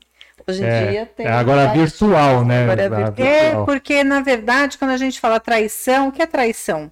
Né? Para cada um vai ser uma coisa. Eu já atendi alguns casos que a mulher chegou e falou: ah, ele me traiu tal, e a traição era masturbação. E ela se sentia traída, porque, tipo assim, eu tô aqui, ele não tá me desejando, tá, né? Então, foi traída lá. Foi pela, traída, né? Enfim. É. Então, é, é uma coisa que vocês precisam pensar. Quando fala em traição, infidelidade, o que é traição para você? Tá ali no celular, né, vendo videozinhos adultos, que também tem gente que fala que é traição. É, enfim, tem muitas, muitas questões. Bater papo, é o virtual, é, Que tem que, que, tem que compor o, o acordo, o contrato, né? O que, que é traição para o casal, para a gente aqui? O que, que é traição, né? Sim. É uma questão importante de ser É trazida. importante, na verdade, as pessoas não olham, não fazem o contrato lá no começo e só vão falar de traição quando acontece. Acontece. Hum. Aí já aconteceu. É, aí já aconteceu, aí já era. É. E aí, então, para a gente ir encerrando aí, é, eu queria que você contasse aquel, aquela história que você contou. Foi da, da última vez, né? Que peraí, você peraí, peraí, peraí. Eu, eu, eu, preciso falar uma coisa antes. É, é, muito importante. A, a, informação do preservativo é, que precisa ser usado. E não adianta disponibilizar gratuitamente, tem aí em tudo quanto é lugar, né? No posto de saúde, é, em algumas estações de, de metrô. Outro dia eu vim em algum lugar e falei, nossa, até aqui tem enfim, tá aí disponível, gratuito. Só que é, tem erros de todas as partes, né? Não adianta só pegar, abrir a embalagem e colocar ali é, se não souber. Porque se você. Tem gente que desenrola do lado errado. E obviamente, pois ficou. Na primeira primeiro movimento ali já saiu. Então não adiantou nada, porque vai sair. É, tem gente que, aliás, é uma coisa muito interessante. Eu falo que o divórcio começa no quando, come, quando conhece. E a gente e aí precisa só ter o olhar assim pontual. A gente, o cara fala, você sai com uma pessoa avulso, né? E o cara fala assim: "Não, eu uso preservativo sempre. Nunca, não. Pode confiar em mim". Você fala: "Não, não tem acordo não. Se quiser é com preservativo". Aí ele fala, tá bom, vai. Depois de muita briga lá, de muita ou vai ou vai, né? Aí ele pega o preservativo e põe assim no dente. Aí você fala, hum, você não sabe abrir, ou porque não sabe mesmo, né? E não se abre com dente, não, eu já vi gente abrir com tesoura. Embalagem. Não se abre com dente, com a, tesoura. A camisinha fura antes. É, exatamente. e a outra coisa é tem gente que abre com dente. Ah, e aí a pessoa fala: Não, eu, eu não transo sem. E para te convencer a transar sem naquele, naquele momento lá, naquela vez. Vai ser só esta vez é, com você. Só com você. Só, com vo só que só com você é que só com você com todas. Com todas. E aí ele vai, ele faz assim, vai tenta, vai virando a embalagem do preservativo, vira todos os lados, ele não consegue achar o lado que abre. Porque quem está acostumado a usar, né, é igual pacotinho de, de suco, você faz assim, você já vai, né? Já sai aquele negócio inteiro. Então, não sabe abrir, pode começar a prestar atenção que algo de, de não está muito redondo Se não essa está história, não. alguma é, coisa. É, eu vi distribuir uma vez numa num evento de até para sexólogos tal. Colocaram, estavam distribuindo gratuitamente o preservativo, tinha lá o cartão de alguém e grampearam o cartão no preservativo muito bom, né? Já tá furado assim de, de brinde. A outra questão é, tem vários tipos de preservativo. A gente vai na farmácia, você fica olhando assim daquela prateleira que você fala, e agora? Tamanhos, é, né? Tamanho, é, textura, é, tem mil situações, né? Mil, mil tipos. Não é só para ser mais caro ou mais barato, né? Ou, pra, ou é a marca diferente olha qual é a finalidade que você vai usar, né? Obviamente que é para colocar no pênis. Tem as camisinhas, os preservativos femininos também. Mas, de modo geral, as pessoas não usam porque é, acham feio, desconfortável, tal, tal, tal. Enfim, as mais comuns são. Não pegou a feminina, essa é a verdade. São as masculinas. Você vai colocar no mesmo lugar sempre, né? É, no pênis. Mas para que você quer, né? É sexo oral, é sexo anal? Sexo oral deveria ser feito com camisinha, sempre, né? É, no, os homens com camisinha e nas mulheres, ou você abre a camisinha, isso é uma prática que as, as homossexuais, né, fazem. Elas pegam a camisinha, corta, aí pode cortar mesmo com a tesoura, né? E você abre assim, igual um papel filme, plástico filme, né? E você coloca e você faz sexo oral. Ou se não tiver, a outra opção é, é o filme mesmo, plástico de cozinha, sabe? Que, que também não perde a sensibilidade e tem o mesmo efeito para o sexo oral, mas é uma realidade que todo mundo deveria fazer sexo oral com preservativo e a gente sabe que não faz. E aí a gente volta naquele lá que eu li do HPV, né? Que também é, você se contamina lá com, com sexo oral também. E, e, e só falando que você trouxe aí a questão de, de, de alguns homens querer passar mensagens, né, convencer a mulher a fazer, mas é, a gente tem os amigos, né, Siegfried? O Siegfried sabe bem dessa história. É, de que tem muita Diga. mulher que, que não quer usar. Às vezes não, não é, tem uma, um grupo aí de mulheres que também se recusam. Sim. Não é? A gente tem os amigos, não é, Siegfried? É, os, os, amigos, amigos do, do, amigo ou é alguma coisa? É o amigo do jardineiro. É não, eu, eu vou, não, não, e é mesmo, mas. Eu vou ser sincero, é, em, em experiências regressas aí, hum, esse negócio de que ah, é, só o homem não quer usar, isso aí tá. É, ó, me desculpa, eu não tô querendo tacar pedra em ninguém, não, mas isso é bem fábula, porque mulherada não, ó, não, não quer saber também, não. Ó, isso aí, como assim? É, no começo, ok, mas depois elas falam, não, tá errado. É, isso é, é uma verdade. Na é. verdade, tudo que a gente falou aqui é para homens e mulheres. Não tem ninguém que fique isento de absolutamente nada aqui. Não, é que fica muito no imaginário de que é o homem, né? A todo momento e a todo instante. Mas isso aí tá bem no imaginário mesmo. na realidade, o negócio tá ali. É, é o, mas é igual. Sim, é... depende da pessoa, depende da mulher, depende do momento. E aí entra uma questão muito importante que também homens e mulheres, né? Homens e mulheres, ou homens ou mulheres, é, colocam o preservativo como prova de amor. Ah, prova que me ama, então. Prova que você só sai comigo. Aí o cara ficou, ou a mulher, fica naquela super saia justa. Falei, agora, como é que eu saio disso?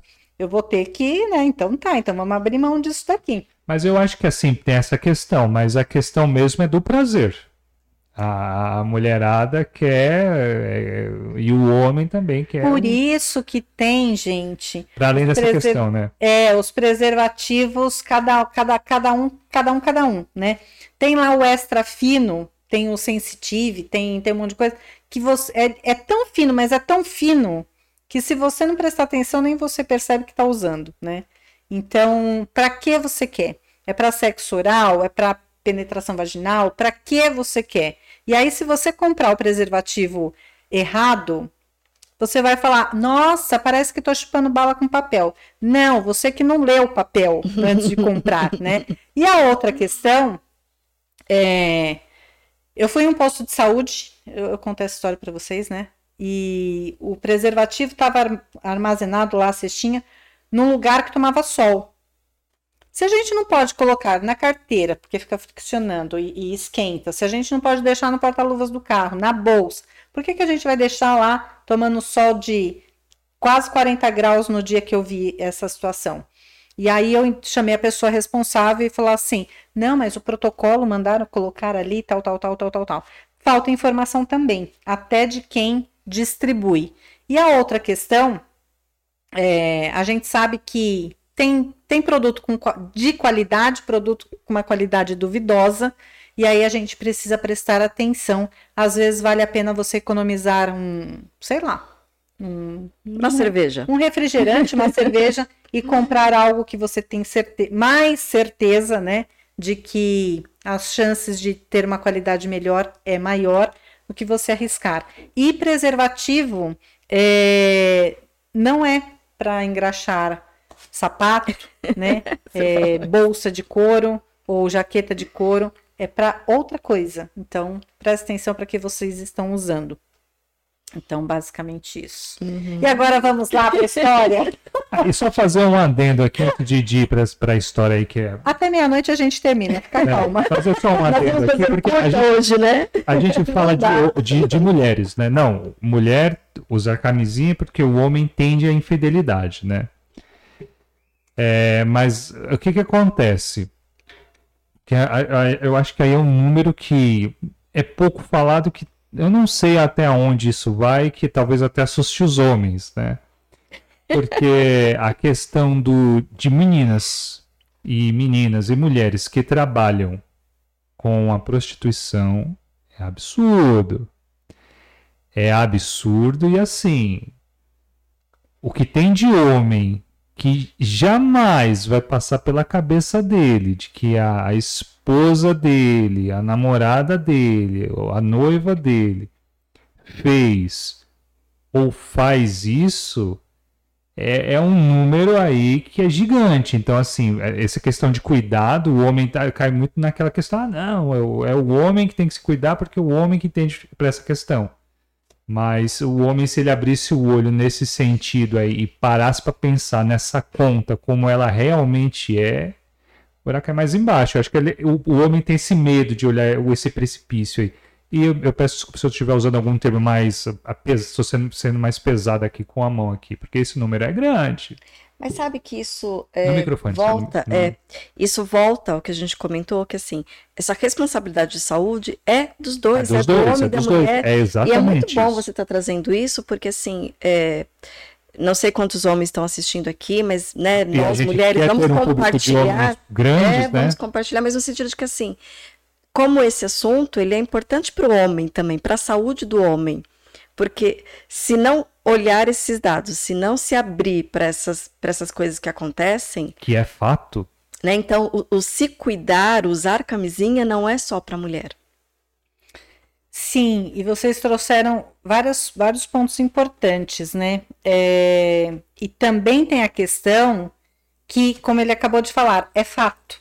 Né? Isto é fato, esses, os números estão aí, contra dados não há. É que esse, é, esse, esse, esse, tipo de conhecimento eu nunca vi estudo sobre. Aí é uma questão mais de do amigo do amigo que, que conhece essas histórias aí, entendeu? E assim, é um número absurdo. É um número na, absurdo. Na verdade, a gente tem muitos casos que, que a gente vê exatamente essa situação que você trouxe.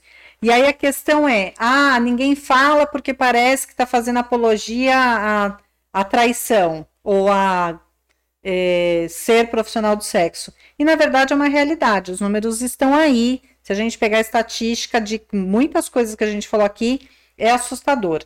Então, é, aí como ele falou, né? Tá aí, vai se jogar no precipício ou não. É uma questão de ter consciência e saber que não acontece só na casa do vizinho, né? Ah, falar de amante é algo normal, mas desde que não seja comigo, né? A gente sempre brinca. E, ah, é chifre, é não sei o que, não sei o que. Mas é sempre assim, é piada com o outro, é não sei o que, mas comigo não, né? É, e o tempo todo tem essa questão. Agora, a gente não traz para nossa realidade exatamente pela questão que, que ele trouxe. É, a gente tem medo de, de olhar e falar, e se eu me enxergar ali, né? E se esse espelho valer aqui na minha casa? Porque essa porcentagem toda né? Esses 376 mil novos casos por ano de DSTs, é, onde é que estão? Tem, tem uma pergunta que a gente às vezes costuma trazer a provocação de reflexão, né? Que a gente tem muita essa. Por que comigo? Não, mas comigo não vai acontecer. Por que não comigo? né? O, o que que faz não acontecer comigo? Por que não aconteceria comigo? Exatamente. Né? Por que não comigo, né? Por que não? Então. Bom, vamos lá. O caso é, que. Mas, que é, gente... é, mas antes é, é, do caso, só vou fazer uma, um prefácio aqui, né? Quem vê cara, vê coração. Quem vê cara, vê AIDS. Quem, eu, eu lembro do comercial que tinha, né? Quem vê o alface bonitinho vê o cólera, né? Vê cólera. É, na verdade, quem vê cara não vê nada, né? Não vê nada. Não vê né? coração, não vê. tem uma frase muito bacana que eu não sei quem é o autor, ou se o autor é desconhecido, que diz assim: De todas as máscaras que a maldade pode usar, a da bondade é a pior. Eu não sei quem é o autor, é o, se é desconhecido. É. Ima é. Imagina da bondade junto com a beleza. Bronzeado de olhos verdes? Bronzeado de olhos verdes? Essa é, essa é a história. Fica aí para assistir, para ouvir essa história. É, é. Mas com, com uh, um sentido uh, de aprendizado mesmo, né? Porque a gente vai construindo algumas histórias e a gente vai dando cara para essas histórias, né? Sim. E agora a gente vai ver que essa história pode, pode, pode ter várias caras, inclusive uma cara. É, é, é, muito sério isso, né? Mesmo porque quando a gente vai juntando todos esses pedaços que a gente trouxe aqui, esses recortes, é, a gente fala, hum, é, tá aí, né? Mesmo que seja assim, pe sejam pedacinhos. Eu não lembro o ano, faz, enfim, uma eternidade aí. Eu acho que eu já tinha filho, isso deve fazer uns, uns 20 anos, talvez. Algo próximo disso. Na época que tava bem aquela coisa de dengue, logo que dengue era, tudo era dengue, né? E aí eu peguei dengue e, e fui pro hospital. Na verdade, eu não sabia que era dengue, né? Tava na praia, aquela coisa toda, e passei mal, tal, tal, tal. Vim para São Paulo. Eu era funcionária pública, fui para o hospital do servidor público. E aí chegou lá, fez exame, aquela coisa toda, e o médico brincou e falou que eu tava dengosa. E eu não entendi nada, eu tava mesmo, né, toda ai, ai, ai, ai, achei que ele tava falando disso. E falou: "Olha, você volta tal dia, na verdade era o dia seguinte, vai lá no andar tal, tal lugar e vai para lá. Vou mandar o exame para lá, você volta lá na, na próxima consulta, que eu tinha ido no pronto-socorro. Aí eu fui, e quando chegou lá no dia seguinte, aquele corredorzão tal, era muito cedo, e não tinha ninguém ainda, eu fui a primeira a chegar, olhava para um lado, olhava para o outro, olhava para um lado, olhava para o outro. E aí, quando eu olhei, aí chegou uma pessoa, tal, abriram lá a sala, eh, chegou uma pessoa, chegou outra, tal, e eu tava lá, e eu, bom dia, tal, e ok. Chegou a próxima, não, é, chegou a próxima, cumprimentou, e ok. Nisso eu parada lá, tipo, não conheço ninguém, deixa eu ficar quieta aqui, mesmo porque eu tava mal, né? Toda cheia de, de dor lá, toda dengosa. Aí eu olhei uma placa que estava na porta, estava escrito doença infecto-contagiosa. Centro, centro de doença infecto-contagiosa, alguma coisa nesse sentido. E eu olhei e falei, meu Deus, né? Por que me mandaram para cá? E na minha cabeça, a única coisa que vinha de doença infecto-contagiosa era, era HIV, né? Eu falei, meu Deus, será que é isso que eu tenho? Mas como assim? Já entrei em pânico, né?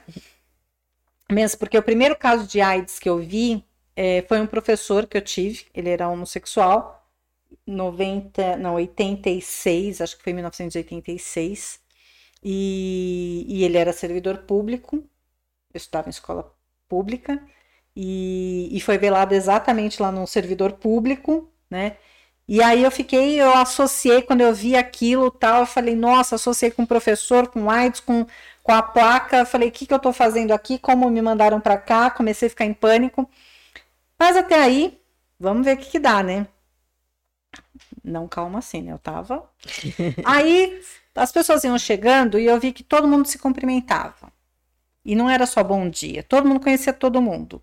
Oi, tudo bem? Nossa, eu vim aqui o mês passado, você não te vi, que dia você veio tal. Eu falei, caracas, como assim? Aí as pessoas foram chegando, né? O tempo foi passando. Foi... E eu pensava assim, como todo mundo se conhece aqui? Como é... Se é doença infecto-contagiosa, todo mundo se conhece, então vem sempre. Eu falei, meu Deus do céu. Enfim, e aquilo foi me deixando curiosa, curiosa, curiosa, curiosa. Imagina a geminiana curiosa. Fui conversar com um cara, né? Era verão, eu tinha acabado de voltar pra pra, da praia, por conta que passei mal. Era verão, verãozão ali. Era um cara alto, malhado, bonito. Bonita sou eu, o cara era lindo, é, malhado, bronzeado, olhos verdes, alto. Um deus grego, perfeito. E eu pensava, como assim? O que esse cara tá fazendo aqui, né? Porque ele conhecia todo mundo ali também. E aí eu fui ah, tudo bem tal, você vem sempre aqui. você vem sempre aqui. e aí comecei a conversar com esse cara, enfim. Eu falei, todo mundo se conhece? Ah, tá, porque a gente vem todo mês aqui e tal. Era época do, daqueles primeiros coquetéis, né? A gente vem aqui e tal, nananana. E aí ele perguntou assim: eh, a gente tem HIV e tal. Não, não era AIDS, HIV. Você também? Aí eu arregalei o olho desse tamanho e fiz assim: é, não, acho que não. que tipo, e aí, será que é, né? Acho que não. Não sei, me mandaram para cá tal. E aí começamos a conversar, enfim, ele era HIV positivo e graças a Deus o meu era dengue. E qual é o, a história, né? Que eu contei que a Cel ficou impressionada. Eu conto essa história sempre. Contava essa história até quando eu dava aula. E esse cara lindo, maravilhoso, ele tinha sido contaminado com HIV por conta da, da, da noiva. Ele era noivo. A noiva começou a passar mal, passar mal. Já estava com ela há muitos anos, casamento marcado. E aí, né, às vésperas ali dela, ela ficou internada, às vésperas de, de falecer, ela chamou e falou: Bom, não tem jeito mesmo, vou, né, vou morrer.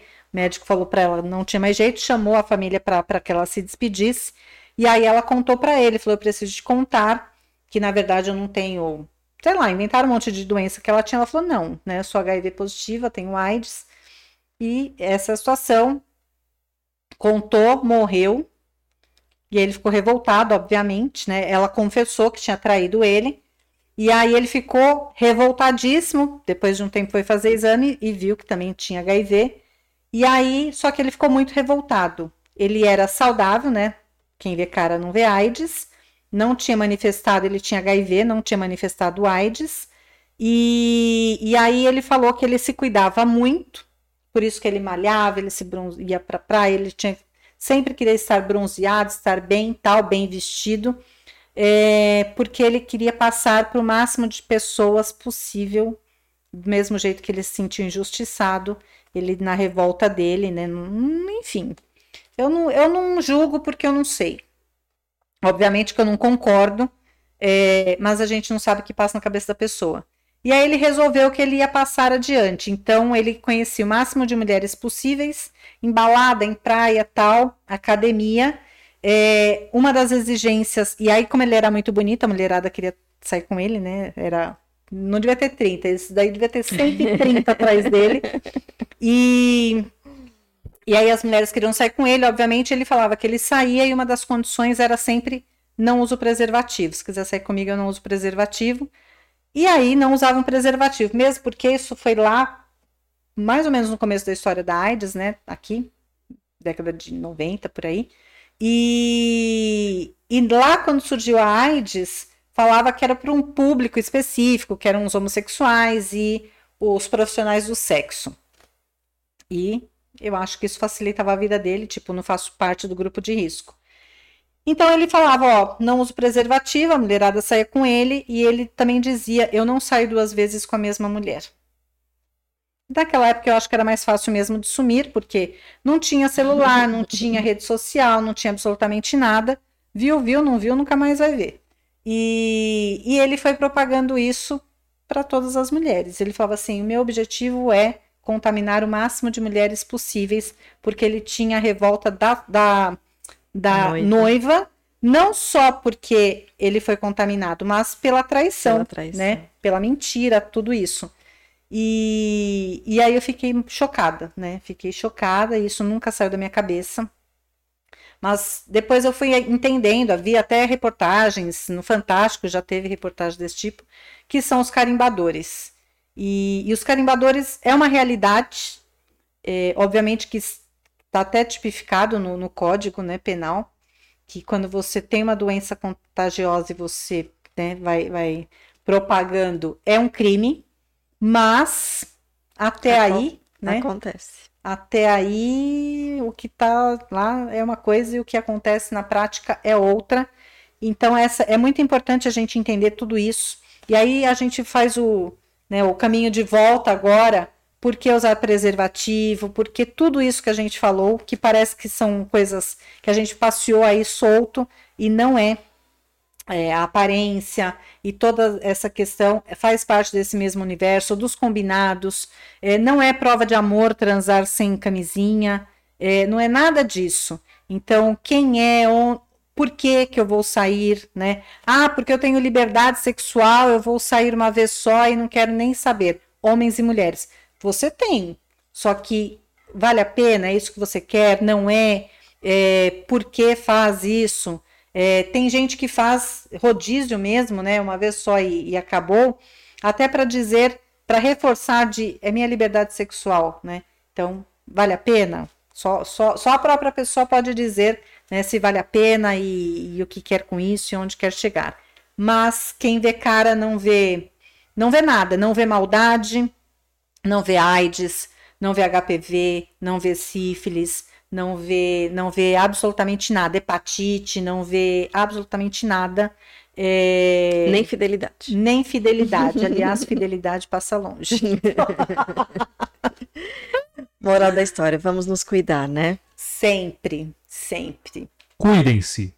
Cuidem-se. É, cuide, é, é cuidem-se mesmo, né? A gente tem que cuidar da gente e a gente tem que cuidar do outro. E cuidar do outro é, é também dar liberdade para o outro, até para construir essa intimidade. Porque quando o que não pode, eu penso, né? O que não pode acontecer nos relacionamentos era aquilo que acontecia quando a gente era adolescente, naquela, lá naquela época mesmo. É, que a gente não, não tinha diálogo em casa, não tinha um monte de coisa, mas não era, era só por medo, né? Na verdade, a gente não respeitava a gente tinha, era, era o máximo de respeito, mas na mascarado de respeito, mas na verdade era a gente medo. tinha medo. Hum. Tinha medo na escola, tinha medo do professor, tinha medo dos pais, tinha medo de tudo, principalmente para quem pegou aí, né, o final da ditadura, a gente aprendeu que o respeito pelo medo.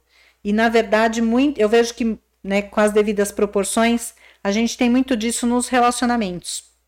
Tem medo de falar, tem medo de se expor, tem medo de, ah, eu vou engolir esse, esse sapo aqui, eu não vou falar nada, eu não tô gostando, mas eu não vou falar nada. E se eu falar e ele se incomodar? E se eu falar isso aqui virar um problema maior em casa, uma violência doméstica? É, e se eu falar é o amor da minha vida? E se eu falar ele for embora, não quiser mais me ver nunca mais, não quiser namorar mais comigo, né? E aí acaba e as coisas não são colocadas né, explicitamente. E aí fica e, também e, o achismo, né? É, e, e influencia na mentira. Né? Porque o fato de eu ter medo de falar não significa que eu não vá fazer. É, Só vou fazer escondido. E a mentira é. Em, aí a gente poderia ficar aqui mais três horas, né? Porque entra a questão da insegurança, de, de todos, né? O medo, o que é o medo? O medo pode abrir assim um guarda-chuva aqui mas eu acho bom a gente já parar, né? Já parar. tá bom, tá bom por hoje, né? Eu acho que vai ter, assim, uns 100 recortes, porque olha o tempo que a gente está aqui. Isso é bom, é trazer eu... conteúdo para a é, vida das pessoas é. aqui. Não, e, e, foi um conteúdo, assim, todos que você traz são bem diferenciados, mas acho que esse era um que eu tinha realmente vontade de trazer aqui. Né? Ele, é, ele é aberto, né? Ele é amplo. Ele, ele é amplo é, e importantíssimo, né? Não que do, dos relacionamentos, óbvio que são, mas é, eu acho que tem mais fontes falando, né? É, desse conteúdo de hoje, são poucas pessoas que conseguem vir aqui, dar a cara e trazer tanto conteúdo, com tanta profundidade, com tantos exemplos. Gratidão. Eu que agradeço. e, e mesmo que a gente coloque, né, é, juntar essa parte de hoje com os relacionamentos, por exemplo, relacionamento saudável, que realmente tem muita gente falando, mas não tem como ser um relacionamento saudável se se essas outras questões todas ficarem na, nos bastidores, né? E não vem à tona, não, não, não vem assim, não abre as cortinas para serem enxergados. E aí é, é um relacionamento sal, é, saudável mascarado, né? É, um pseudo saudável, né? Tem mais alguma colocação, Siegfried? Podemos Não, o pessoal liberar agora. pessoal, eu já falei, o pessoal foi tomar banho. que bom, então. Né? Ou já tiraram o print e já estão mandando é, uma... um monte de os contatinhos, né? Ó, você quer continuar nessa conversa aqui? Vai lavar o negócio lá. Eu acho que devia. Pro seu bem, ó. E a parte mais interessante é essa, pro seu bem. Tem o, o como é que chama? O passaporte da vacina. Hum. Tem que lançar o passaporte do banho. Toma banho? Deixa eu ver. Manda o print aí do. Manda o. Ai, Gislene, gratidão imensa mais uma vez, né, por toda a disponibilidade, generosidade de informações aqui. E é sempre muito bom ter você aqui com a gente. Muito obrigada. Eu que agradeço de verdade por todas as vezes, que eu não sei quantas foram, mas foram muitas. Esse ano, esse é o último programa do ano, mas o ano que vem eu estou aqui de volta. Ó, tô podendo, hein? Tô podendo. Estou aqui, não, eu não perguntei, estou aqui. é, é verdade. É, muito obrigada mesmo por todas as oportunidades de, de falar sobre esses assuntos todos e que são de extrema importância e que alguém precisa falar. Então, vocês estão de parabéns de, de falar, de, de abrir esse espaço. Vocês estão fazendo assim o, o trabalho que muitos empresários, governantes, profissionais da saúde, eu tô falando, não estou falando só de mim, mas dos seus programas todos, deveriam fazer, porque você de verdade está cuidando de pessoas, né, no, no sentido mais amplo possível, mais profundo, de olhar assim o ser humano por todos os, os lados possíveis, né, todos os vieses aí. Então eu só posso, além de agradecer, parabenizar muito. Ah, gratidão, né, Zigfried? Obrigada. Nós agradecemos muito o seu carinho. É, e, e, é, que, e que bom saber que a gente está tá cumprindo, né? Essa realmente é, é, a nossa intenção. Estão cumprindo com sucesso, com louvor. gratidão. E gratidão para você que nos acompanhou, que chegou aqui até o final. Valeu a pena, tenho certeza que valeu a pena. É, se está chegando novo, já se inscreve no nosso canal, deixe seu like, compartilhe.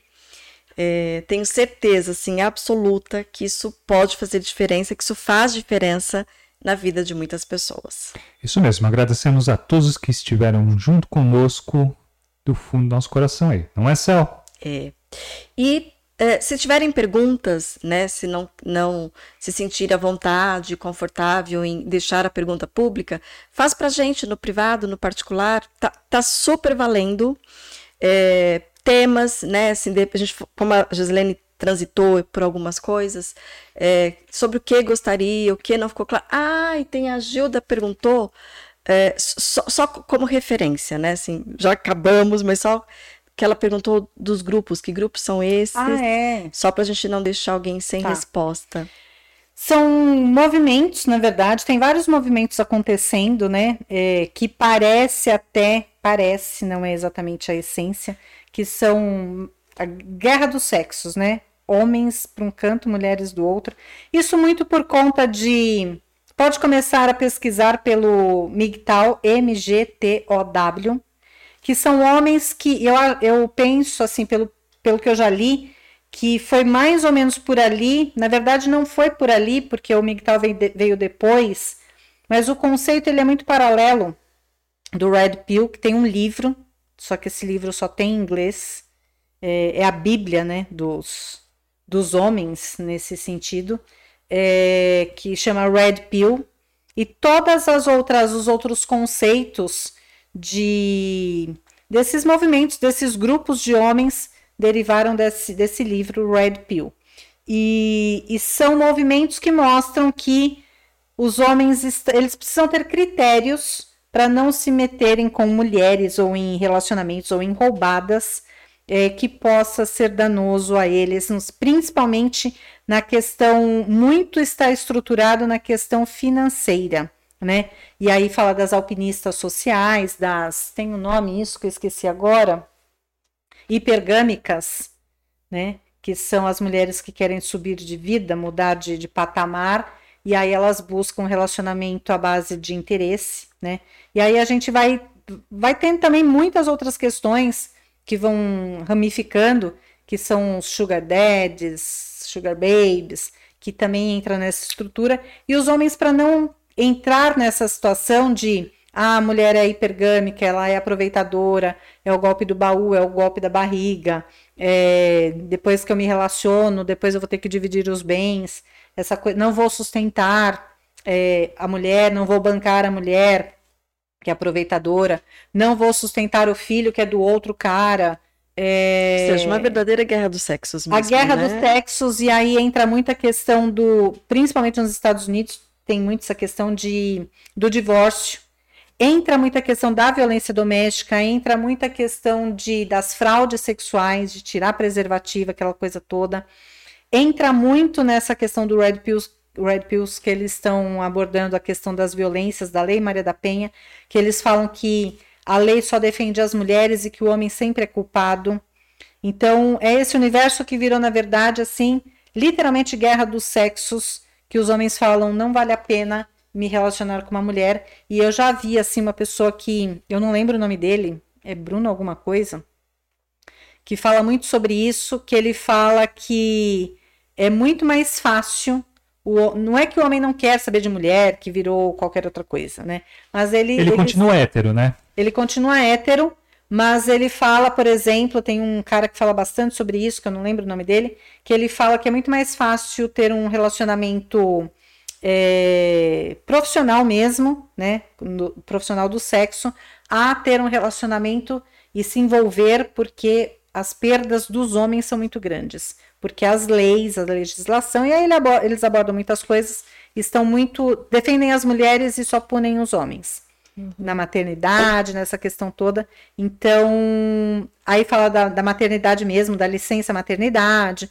Então, coloca assim: os benefícios que, que as mulheres têm, e eles olham que eles estão sempre perdendo, e por conta disso, eles precisam mesmo se valorizar, se unirem, se valorizar né, aumentar o capital deles, capital todos, né, capital intelectual, capital social, capital financeiro, para se sobressaírem, para eles poderem de verdade escolher, ter, serem muito criteriosos nas mulheres que eles escolhem para se relacionar. E eles dizem que eles escolhem, então tem que ser a mulher dentro daquele padrão. Então tem assim, eu até printei esses dias é, uns prints de, de site de relacionamento que são assim 10, 15 itens. Não pode ter filhos, não pode morar não sei onde, tem que ter carro, tem que ter casa própria, tem que não sei o quê. Aí tinha um que falou assim: é, ele não tem carro, e ele falou assim: não gosto de andar de Uber, e a mulher que eu me relacionar, ele estava lá procurando uma, né? É, tem que me pegar em casa, me buscar e me trazer, né? Então, então são muitas regras, muitas estratégias, uhum. e eles olham exatamente essa questão, principalmente perdas e ganhos financeiros mesmo. Entendi. Bom, acho que está respondido, né, Gilda? É. Gratidão aí por essa resposta, a gente ia acabar passando sem respondê-la. É, Gislaine, quer deixar seus contatos novamente, como você sempre deixa? Olha, o Pix é. Esse é bom, esse contato é, é uma maravilha. Contato é Ele é rapidíssimo, você não tem noção. É instantâneo, pode ser inclusive agora. É. É, são 10, são 10 e meia, ele passa, ainda passa tranquilo esse horário. Mas é o valor alto. Senão eu passo Não, eu acho que ainda passa um valor, valor alto aí. É, eu tenho dois instas. Um é arroba Gislene Teixeira, o outro é Gislene Sexóloga. Meu Facebook é Gislene Teixeira. Meu, minha página no Facebook é. Não, no, no YouTube é Diva e Sexy. O E é igual aquele Ezinho assim da CIA. E meu WhatsApp, se quiserem mandar perguntas que vocês não se sentiram à vontade de fazer aqui, podem me mandar. Ou eu respondo, respondo para a Cel, ou eu faço um vídeo, ou eu volto aqui para falar. Enfim, a gente responde. É, meu WhatsApp é 11 98193 8211. 11 98193 8211. Ótimo. Muito obrigada. Nossa, que De nada. Só vou dar uma dica, viu? Meu Pix é uma dessas informações que eu passei. Vai tentando aí. Vai tentando. O que apareceu Gislene Teixeira é ela. É ela. Ai, ai, gratidão, gratidão, Gislene, gratidão. Siegfried aí que participou, oh, participou bastante, participou, participou bem, né? Acho que você vai começar a sentar aqui com a gente, viu? É, quem sabe, quem sabe. Eu em breve. Acho que é mais aqui em atrás breve, das câmeras mesmo. Em breve. Bom, quer, tem mais algum recadinho? Acredito que todos já foram dados. Todos já foram dados, né? Então, gratidão para você que conseguiu ir com a gente aí até o final. Gratidão para você que está assistindo em algum outro momento mais oportuno. E terça-feira que vem às 19 horas, tem mais. Esperamos e contamos com você. Um beijo no seu coração.